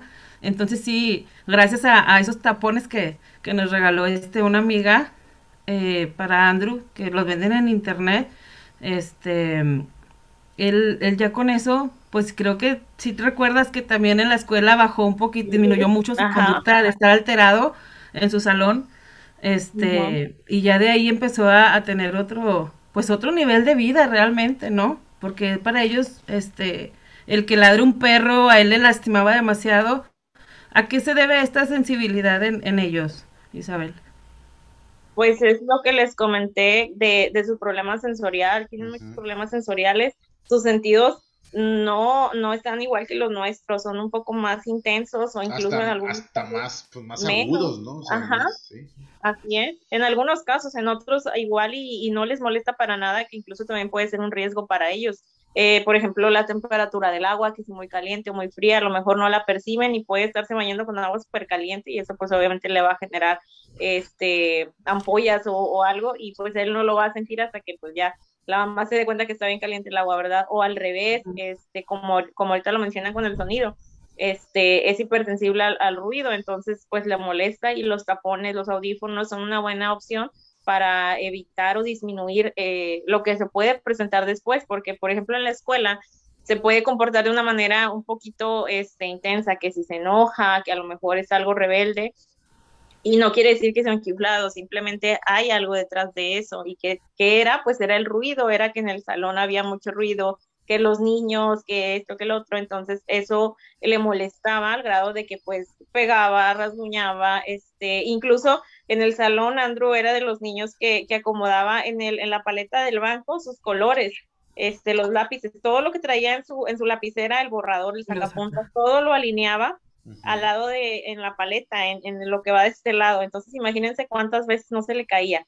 Entonces, era una frustración para él que se le caían las cosas y yo como que, ¿cómo les explico qué es eso? O sea, ¿cómo le explico yo a la maestra? Porque iba a decir como que, pues, y luego que se le caigan, porque lo recoja y ya. Pero no era eso, o sea, era el hecho de que le, le frustraba que se le desacomodaran las cosas, que se cayeran, o que pasara un niño al lado de la fila y le moviera sin querer, y pues se caían, y pues ya Andrew pues reaccionaba de una manera este, agresiva con el niño.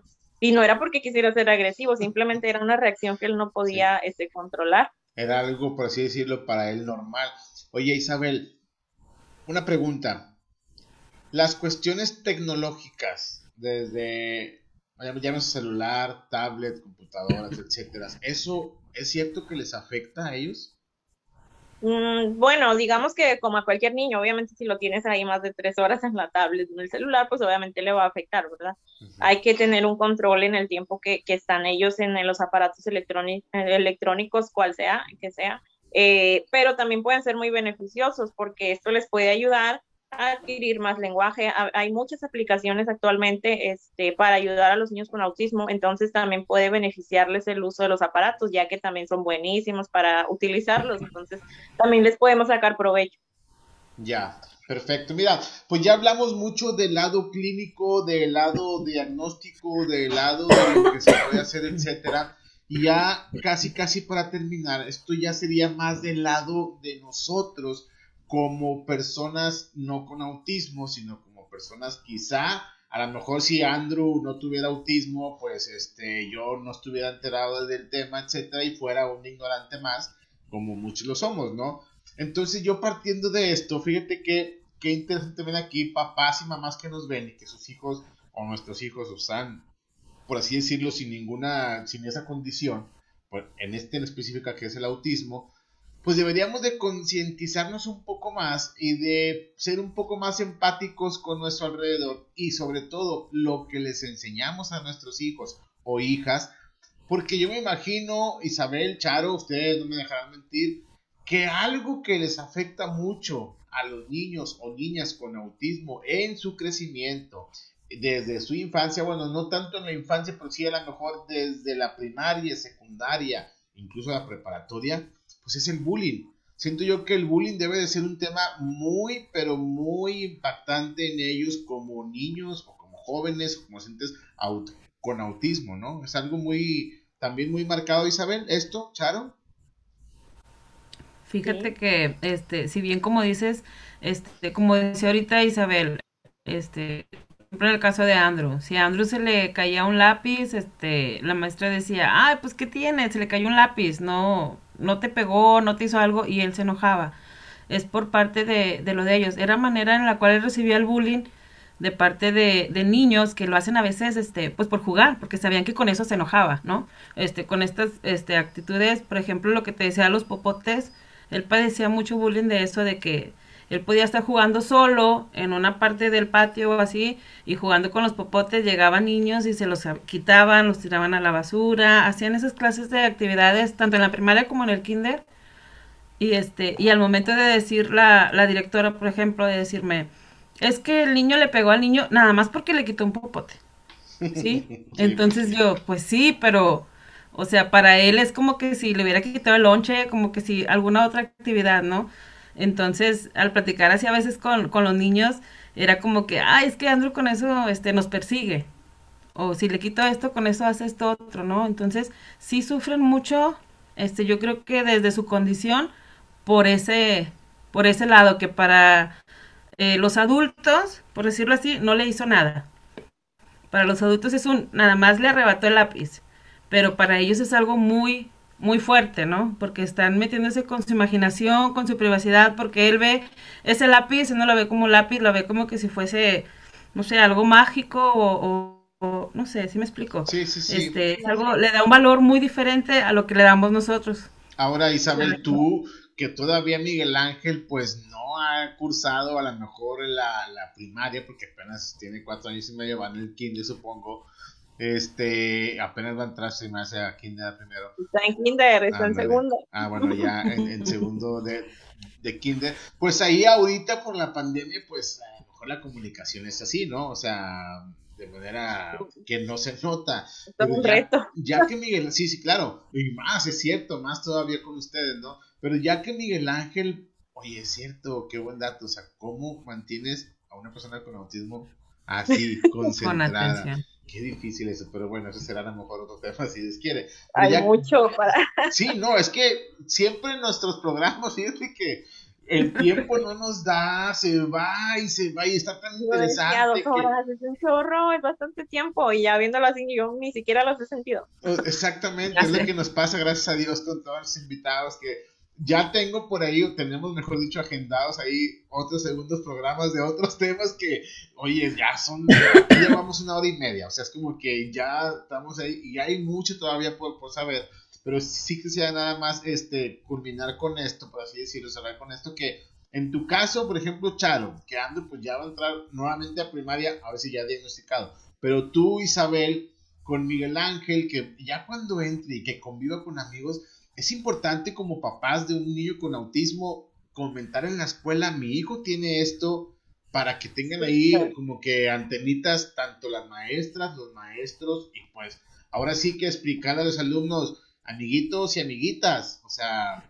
si llega a pasar esto, compréndanlo, o sea, yo siento que es responsabilidad de, de nosotros que desde nosotros nazca o salga esa concientización que te decía yo, esa cultura de inyectar en las personas, papás y, niños, de oye, respeta a tu amiguito tal, porque pues él eh, no está mal, pero tiene algo que de repente se puede enojar, no lo tomes personal, mijito, etc. No sé, se me ocurren muchas cosas, ¿no? Fíjate que, que sí, súper importante la concientización, eh, que es una labor que, que, claro, que de los maestros, eh, del equipo de apoyo, si tienen, usar la escuela, si tienen psicólogos, si es un colegio, tienen psicólogos, eh, concientizar a la población, sobre todo en los casos de las escuelas que ya tienen por ahí niños con autismo. Yo siempre lo hago, es en las escuelas donde voy, escuela donde yo doy plática en cada salón, este, con, los, con los alumnos, con los maestros, para explicarles y, poder este, despejar esas dudas y que sepan cómo pues tratarlos, eh, si hay alguna situación, cómo la pueden manejar. Eh, y en mi caso de, cuando Miguel Ángel eh, entró al kinder, también esto fue todo un proceso, pero cuando ya entró a, kinder regular, que también era eso de que si camp, que si, que si kinder, que si esto, yo dije no, estaba a kinder regular porque yo lo veo que tiene las herramientas para estar en kinder regular. Obviamente no tenía mucho lenguaje, pero yo sabía que eso le iba a servir estuvo en primer grado. Cuando llegó, obviamente, ya se imaginarán, yo llegué con mi bandera de este Miguel Ángel tiene y si quieren, yo aquí estoy disponible para hablarles del tema y todo lo que quieran saber. ¿Y por qué? Porque yo decía, este, yo no quiero que mi hijo vaya, vaya a sufrir de, este, que otros niños lo, lo, lo lastimen, que le hagan daño, este, que se burlen de él, etcétera, o que las maestras no sepan cómo manejarlo. Yo no sabía si estaban preparadas o no. Entonces, pues yo para mí siempre, este, siempre se los he dicho, yo siempre estoy dispuesta a hablar sobre el tema. ¿Por qué? Porque yo no sé en qué momento Miguel Ángel se va a topar con, con ustedes, con, con, cualquier persona, y, y, si gracias a mí, pues ya tiene la información, pues qué padre, ¿verdad? Entonces, eh, por eso es que me gusta mucho hablar, hablar del tema. Eh, pero sí, Miguel Ángel cuando llegó al kinder, este, fíjate que, que fue algo muy curioso porque súper bien, todo lo contrario a lo que yo imaginaba.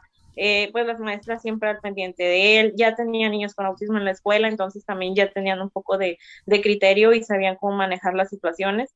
Este, sí, Miguel Ángel obviamente llegó así como que cohibido, pero las niñas, como siempre, este, un poquito más, él tiene una amiguita, se llama Aileen, y la niña siempre iba, le ayudaba con la mochila, y yo en este caso también estaba muy frustrada porque yo no era la que iba a llevarlo al kinder, era mi mamá, porque era el horario matutino, yo también en la escuela estaba en la mañana. Entonces, mi hijo también iba al kinder a la mañana, este, que está cerquita de la casa y mi mamá era la que lo llevaba y la que iba por él. Entonces, yo todo el tiempo, hasta con la pobre directora del kinder, estaba de que le llamaba, le mandaba mensajes y Miguel Ángel, ¿cómo está? ¿Y cómo va, señora? No se preocupe, pero ya saben, ¿verdad? Mamá, este, bien preocupada. Pero sí, todo, todo fue de maravilla. Hasta ahora, pues que ya se fueron con la pandemia y pues están en línea, sí se ha vuelto todo un reto, pero pues ahí va. Y yo al contrario, ¿no? En pandemia Andrew superó mucho, o sea, mejoró mucho porque no tiene esa interacción con la que él lidia todos los días ahí en la escuela. Mm. Oigan, ¿ustedes creen que sería discriminatorio? Es una pregunta, insisto, desde la ignorancia, pero se me acaba de ocurrir ahorita. Como que para evitar ese bullying o ese señalamiento o ese hostigamiento, cuando el niño esté en la calle o salga o así, o la niña, no, no, no estaría bien como que un tipo, no sé, un moño azul de que identifique, oye, mm, si te hago algo o si veo algo raro o si hace mucho ruido me afectas, tengo autismo. ¿Me explico? O sea, no, no, vaya, no te quiero molestar, por así llamarlo, entre comillas, ¿no? sino tengo autismo. O sea, para que nosotros digamos, ah, caray, mira, es un niño. O sea, no hay que hacerlo menos, no. Simplemente es, ok, si se llega a asustar, si se llega a enojar, si llega pues tiene una condición, ¿verdad? ¿Me explico? Porque pues es que realmente, insisto, o sea, mi, frase es, lo vemos claramente, pero pues no, o sea, simplemente no es así como se ve, ¿no? Sí, claro, es muy difícil, este, pues darte cuenta, ¿verdad? A simple vista, tú vas al súper y no falta, ¿verdad? Los que se te quedan viendo porque ya te, en, bueno, cuando todavía no era pandemia, que, que todavía puedes llevar a los niños, este, estabas en el súper y, por ejemplo, en caso Miguel Ángel tirado llorando, es que este, para la gente, pues, para la gente es chiflado, es un niño chiflado. No lo sacaban de eso, ¿verdad? Y yo veía que me veían, a mí no me importaba, pero si era como que con muchas ganas de pararme frente a todos y decirles, a ver, déjenme les explico. Eh, pero fíjate que en otros países sí, sí hay esa cultura de, de, traer este, la pulserita o algo que identifique al niño como persona con autismo, una pulserita azul, algo. se, se, trata de, se ha tratado, yo he escuchado que quieren hacerlo también, o también, por ejemplo, este, capacitar al personal que está de vigilancia, a las personas, los cajeros, etcétera, para que también lo tomen en cuenta, porque obviamente pues toman en cuenta otras discapacidades, por ejemplo, en los autos, de que para que se estacionen cerca, etcétera, el autismo no es tomado en cuenta, o sea, tú no puedes llegar y decir, ah, mi hijo tiene discapacidad, déjame estacionar aquí adelante. Nos falta más inclusión. Ah, en el autismo no, o sea, no se puede, tú estacionate donde puedas y no importa si el niño va a llorar y llores, si vas batallando, si con las bolsas, etcétera, este, si la fila está inmensa y tú como quieras te tienes que formar igual que todos. Entonces, aquí todavía falta mucha cultura de, inclusión y de concientización sobre el tema. Sí, porque, claro, ¿estás de acuerdo que estaría genial? Es, cierto, una pulserita, o sea, deberían ustedes de, juntarse, juntarnos y empezar con eso, empezar con 10 pulseritas, 20, se los juro, o sea, se puede hacer. Fíjate que en los aviones también se usa, yo he explicado que usan en otros países un cordón de girasoles. No recuerdo bien por qué los girasoles, pero para identificar a los niños que tienen este autismo les ponen ese cordón. Y yo creo que también en el caso de los niños que son no verbales, el traer siempre un gafet de identificación con datos generales, porque nunca, nunca se sabe cuándo puede pasar algún eh, accidente o, que el niño se pierde. Incluso en el cinturón de seguridad también manejan este un, una tira como que para traerla en el cinturón con los datos del niño, porque imagínate un accidente y si el niño no es verbal o si el niño entra en una crisis, ¿cómo lo vas a controlar o cómo vas a saber cómo manejarlo? Entonces eso es importante. No, pues miren, de verdad que demasiada información el día de hoy, este, mucho que pensar, mucho que reflexionar, mucho que aprender también. Yo estoy seguro que las personas que nos están viendo ahorita o que nos van a ver mañana o, o nos van a escuchar mañana o pasado otro día, Creo que les va a servir mucho esto. Creo que también necesitamos una segunda vuelta, primeramente Dios, este, en este programa. Ya a lo mejor aquí con mi buen amigo Alejandro Moreno, ya recuperado su muela, porque él como quiera hace preguntas muy interesantes. Este, también tengo que decirlo. Pero en serio que nos han regalado un programazo, pero antes de, de despedirnos y antes de irnos, pues vamos a, bueno, quiero hacerles por ahí unas preguntas que siempre hago ya directamente, no a la psicóloga, no a la psicóloga Charo ni a la psicóloga Isabel, no a la mamá Charo ni a la mamá Isabel, ahora a Charo y a Isabel, o sea, como personas, como mujeres ustedes, ¿no? Y, quisiera que me las contestaran así mm, como ustedes eh, piensen primero. Y voy a empezar contigo, Charo. Fíjate que resulta que me llegó por ahí una carta en la cual me están informando que tú tienes dos minutos para agradecer a quien tú quieras, porque después de esos dos minutos tú ya no vas a estar con vida. Tienes dos minutos para agradecer a alguien o a las personas que tú quieras agradecer en esta vida. Híjole. Corre tiempo. Fíjate que solo una persona o varias. A las personas que tú les quieras agradecer en esta vida. Dos minutos. Yo creo que primero le agradecería a mis papás por todo el apoyo que, me han dado desde niña. Eh, y después, si se pudiera, me gustaría mucho agradecer este, a mi abuelita Tuta el, el haberme hecho una infancia muy feliz. Este sería algo para mí, no sé, el poder este agradecerle a ella y, y pues yo creo que con ellos sería en ese momento, ¿verdad? Obviamente con, con mi hijo, ¿verdad? De decirle que, que se prepare, ¿verdad? Para, por todo lo que he estado trabajando en la vida, que ha sido eso, antes de despedirme de, de él. Muy bien, te quedaron por ahí tiempo, está muy bien. Isabel, tú estás ahí en tu cuarto, ¿verdad? Estás ahí en, en, en, un cuarto, me imagino que tienes una puerta ahí, ¿no? Que, que cierra y abre. Sí. Sí, ¿verdad? Entonces quiero que te imagines, Isabel, y que te remontes tú y que veas que por esa puerta en la que tú estás no entra Miguel Ángel. Por esa puerta en la que tú estás ahí, que tú, ¿sí ves la puerta o está atrás de ti? No, sí la veo. Bueno, esa puerta que tú estás viendo ahí, Isabel, quiero que tú veas a la Isabel de siete años de edad, a ti misma cuando estabas chiquita? Siete años tienes en ese momento. ¿Qué le dirías tú a esa Isabel ahora? ¿Qué le diría yo a la Isabel de siete años o qué me diría a, a tú misma, a ti misma? Pues yo creo que yo sola me sorprendo, o sea, mm, ni siquiera yo me imaginé eh, a los siete años que iba a ser la persona que soy ahorita. Eh, y yo creo que, que, sí, tuve una infancia muy feliz, este, eh, pero jamás me imaginé hasta dónde iba a llegar, este, ni de ninguna manera, ni personal ni, ni profesionalmente. Yo creo que, que me siento muy satisfecha con, con todo lo que soy. Este, y, y a veces suena así como que, mm, no sé, como, como que sí, todas las mamás, todas las personas dicen lo mismo, que, que empoderada, que, que, te sientes como que tú puedes con todo, y que, pero yo a la fecha eh, siento que puedo con cualquier cosa. O sea, que, que la vida me ha puesto pruebas eh, que me han hecho madurar y que, y que aún me preguntan, ¿y cómo es que con todo lo que te pasa siempre estás feliz, siempre te ves sonriendo? Yo porque así es la vida, no, no te vas a caer por unos cuantos este, eh, tropiezos que has tenido, entonces eh, así, me, así me visualizo yo, o sea, igual como cuando tenía siete años siempre he tenido la, esa forma de ser como que eh, yo creo que lo aprendí de, de, mi mamá, de mi abuela, este, mi abuelita que, que en paz descanse, yo creo que, que les agradezco mucho también a todos ellos, todo lo que me dejaron, todas las enseñanzas, este, y que a la fecha pues soy quien soy gracias a todo, a todo, a todas las vivencias que he tenido. Muy bien, Charo e Isabel, eh, ¿cambiarían algo en su vida? Charo. Yo no.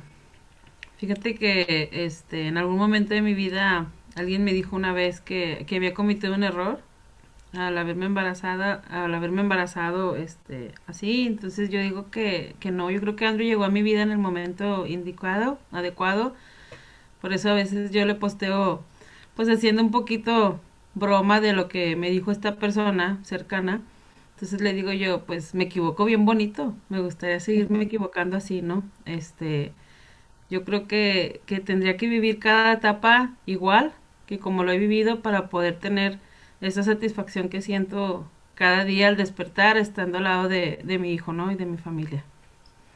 Isabel, ¿cambiarías algo en tu vida? No, sin pensarlo jamás. Yo creo que todo pasa por algo, este, y a lo mejor algunos detalles los hubiera modificado un poco, este, eh, pero no, este, en general yo creo que pues todo pasa por algo, este, gracias a toda mi experiencia pues estoy ahorita donde estoy, este, y pues agradezco mucho la vida de mi hijo, entonces jamás este, cambiaría nada. De hecho, ni siquiera este, tal vez cambiaría que él no tuviera autismo. Este, yo creo que, que él así es feliz y, y eso, eso lo hace el ser auténtico totalmente. Entonces yo creo que no hay un niño como él. Es un niño feliz y, y con eso me basta. Pues de verdad que yo les quiero agradecer mucho Charo y bueno, Isabel y, y, Charo que nos hayan regalado un programa muy, muy interesante, insisto, este, partiendo desde la ignorancia, es muy interesante, sinceramente, lo que hoy aquí aprendimos. Y también agradecerles el tiempo a las personas que por ahí nos estuvieron viendo también todo este tiempo. Eh, no, no, no antes quisiera yo, por aquí en, en Facebook encontré unas eh, frases de niños este, o personas con autismo. Este, y, como que son 40 frases que se expresaban, se las voy a compartir ahí en el grupo que hicimos de WhatsApp antes de, que se vayan. Pero hay, una que me llamó la atención y, dice, el significado de lo que la gente me decía cuando captaba que había algo más que meras palabras, lo interpretaba como válido solo para ese momento o esa situación. O sea, son 40 frases de personas con autismo que si ustedes las ven, se las voy a compartir ahí en el chat de, del en vivo, porque es muy interesante cómo se expresan cada persona con autismo de diferente manera. Ahí ya se las puse en, el chat del Facebook y en el chat también del YouTube se los voy a poner. Este, y, y en serio que no nos basta más que comprender y aceptar esta situación o si tenemos familiares como en mi caso mi sobrino o incluso si no, pero tenemos algún vecino o si no sabemos si somos ignorantes y si ven alguna actitud rara en un niño en el súper que se tira al piso, pues damos primero antes de decir, ay, qué chiflados ese niño y qué mal lo educan, pues mejor vamos a tener el beneficio de la duda y pensar y decir, bueno, a lo mejor tiene alguna condición diferente que no sabemos nosotros, ¿no? Que, o que no estamos enterados y pues no hay que prejuzgar a los demás, ¿no? Entonces, este, sinceramente, muchas gracias, Charo. Isabel, gracias. Un mensaje final, Isabel, para terminar. No, gracias esto es para terminar el programa, no para terminar el video, como habíamos dicho.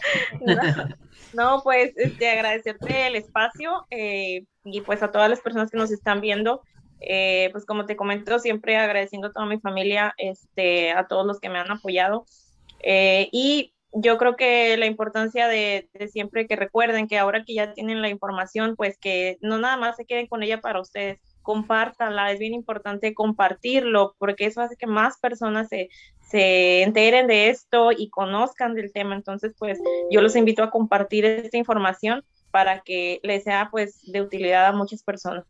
Isabel, compártenos, por favor, porque bueno, Isabel, como ya lo dijimos al principio, ella es conferencista, ella también pues, es psicóloga. Compártenos tus redes sociales o algún teléfono de contacto si alguien quisiera contactarte incluso para este tipo de temas o digo, pues, ah, claro. profesión, por favor. Bueno, mira, mi página de Facebook, eh, Isabel Estrada, este, por ahí me encuentran en Facebook. Este, mi teléfono igual también se por aquí, 8131 26 7806. ¿Otra este, vez? Pues, 81, 31. 31 26 7806. Entonces por ahí este, me pueden contactar, WhatsApp, etcétera, si, si necesitan alguna asesoría. Este, ahorita pues estamos trabajando con los niños este, en, en casa porque pues es, difícil, entonces ese es el medio de, trabajo que estamos utilizando y pues igual este, si necesitan alguna orientación en línea o de manera presencial, pues ya sería cuestión de ponernos de acuerdo. Incluso si usted ahorita nos estuvo viendo o si conoce a alguien que quizás su hijo o su hija actúe de manera diferente o no normal, no le diga chiflado o chiflada, mejor comuníquelo o contáctelo o contáctese con Isabel para que quizás lo puedan enfocar por ahí y decir, oye, ¿sabes qué? Probablemente tu hijo o tu hija tenga autismo y hay que hacer esto, esto, esto y esto y miren, su vida va a cambiar. Este, Charo, un mensaje final, hermana, antes de despedirte, de despedirnos. Bueno, pues primeramente pues este que estemos todos conscientes de lo importante que es ahora sí que la inclusión desde nuestra casa como papás de personas típicas o de personas atípicas, poder concientizar esto. Desde, si somos papás de personas atípicas, este, o personas con autismo, no hacerlos que, como les decía ahorita, que se sientan siempre menos, ¿no? De que, ay, es que yo pobrecito de mí, sino que traten de, de, de acoplarse a este mundo tan variado que es, Em, en algún momento me decían, ¿por qué llevas al niño al estadio si le molesta el ruido? Y yo, porque no se va a callar toda la gente porque el niño está ahí. Entonces él tiene que ir aprendiendo desde ahí, desde el ruido, acostumbrarse a esas situaciones. Tampoco es como que exponerlo porque seríamos muy malos padres si los mantenemos en una burbuja. ¿Sí? Dos, si somos papás de niños típicos o normales, como le podamos decir, educarlos para que sepan que allá afuera en ese mundo también hay personitas así, personitas con corazón azul, ¿no? Que no es algo que se vea a simple vista, pero con esta clase de, de, características lo podemos también ellos este, identificar e incluirlos, ¿no? En todo, desde los juegos, en las piñatas, también es parte del bullying, ¿no? El, el, el dejarlos de lado.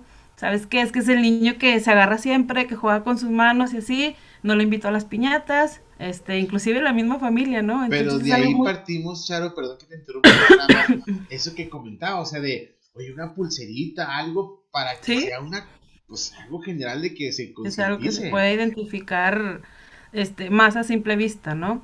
Entonces, yo creo que sí, sí, sí tenemos esta inclusión, este, como papás, como adultos, también desde el lado de los profesionistas, los, los maestros, este, que también sepan cómo, cómo hablarles a los papás con, con estas personas y a los que no tienen hijos así para que sepan también tener esa empatía de decir, oiga señora, es que sabe que no, pues no exagere tanto, este niño pues e, es un niño con autismo, entonces por eso fue esto, no fue como que quisiera agredir directamente al niño, ¿no?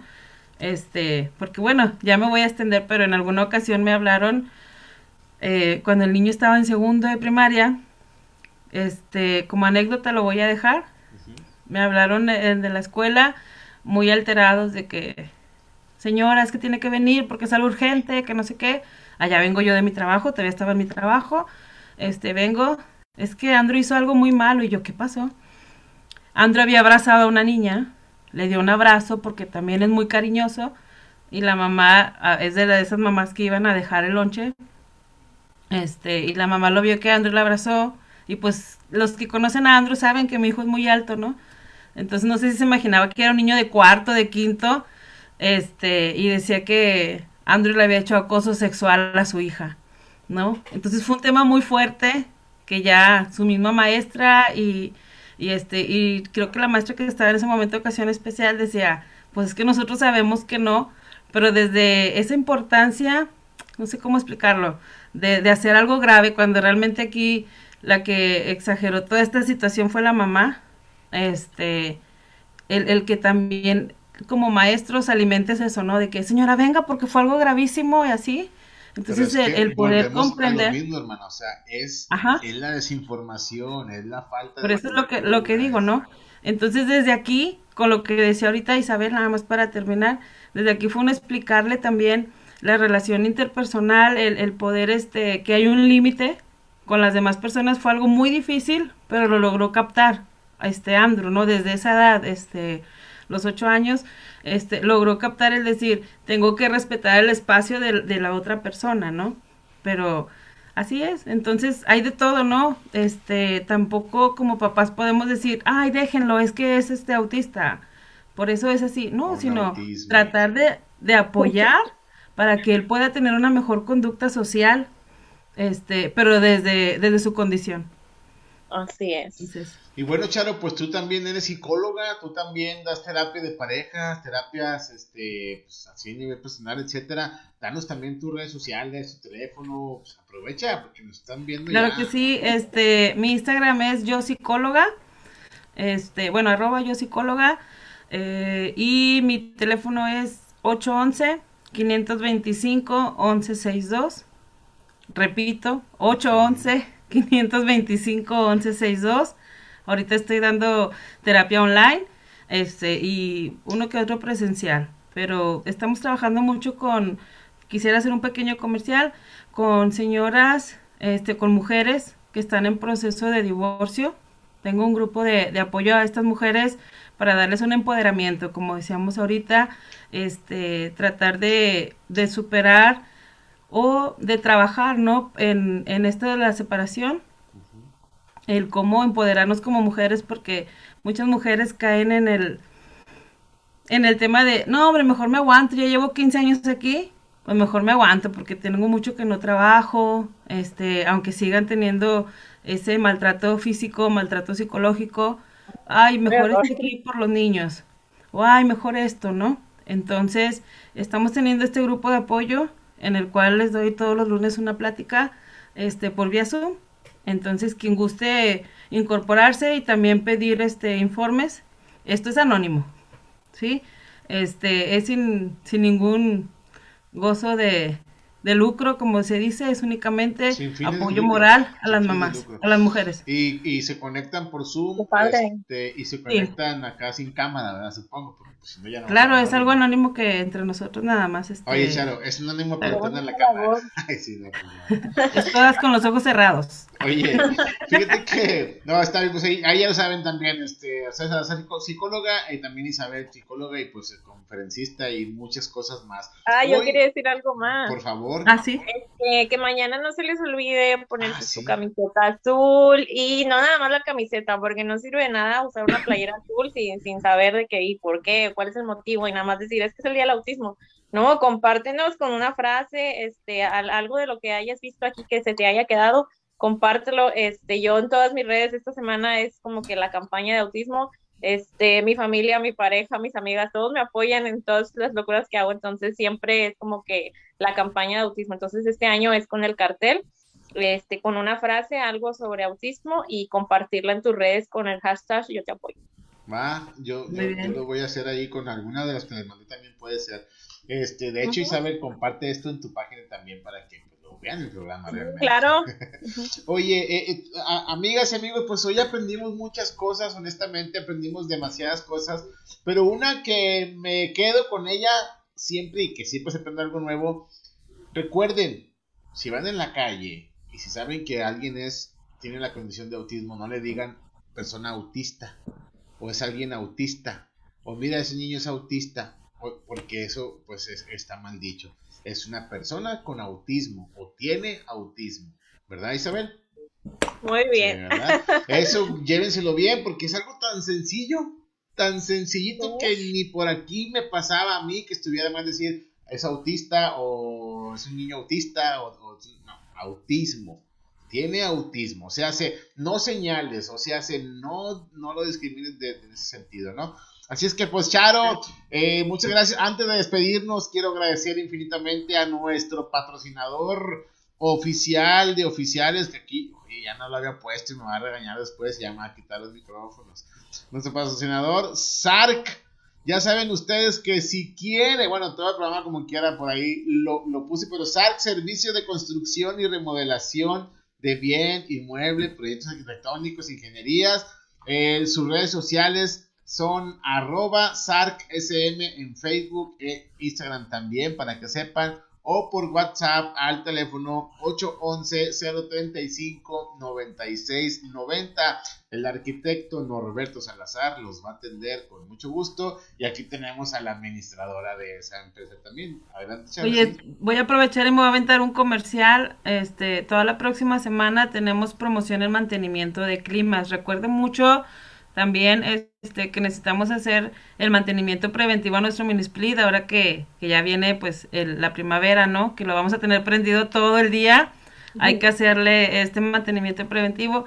Próxima semana este, se meten a la página de SARC y por ahí pueden mandar inbox y nada más dicen que vieron este programa y les vamos a hacer un descuento. Eh, por favor digan que lo vieron porque miren, digan por favor que lo vieron para hacerles el descuento, ¿eh? Nos acaban de llegar unos micrófonos por ahí de parte de SARC, nuestro patrocinador, muchas gracias SARC, de verdad. este, entonces pues hay que regresarles de perdido un mantenimiento o más cosas, ¿verdad? Pero si quiere usted remodelar su casa, una alberca, el patio, una terraza, hacer un segundo piso, un edificio, lo que usted quiera hacer en SARC, les pueden ayudar. Recuerden, teléfono 811-035-9690 o en redes sociales arroba SARC SM, Servicio de Construcción y Remodelación. Muchas gracias nuevamente a todas y a todos por, por estar aquí con nosotros, este, por escucharnos, por vernos Gracias también por compartir este programa, que finalmente es un programa de Se Puede. Recuerden que si ahorita no pueden, después van a poder. Muchas gracias, tengan una excelente noche, un excelente día, una excelente tarde, pásenla muy bien, cuídense mucho y por favor nunca dejen de sonreír porque recuerden que alguien se puede enamorar de su sonrisa. Buenas noches, gracias y hasta la próxima, muy amables.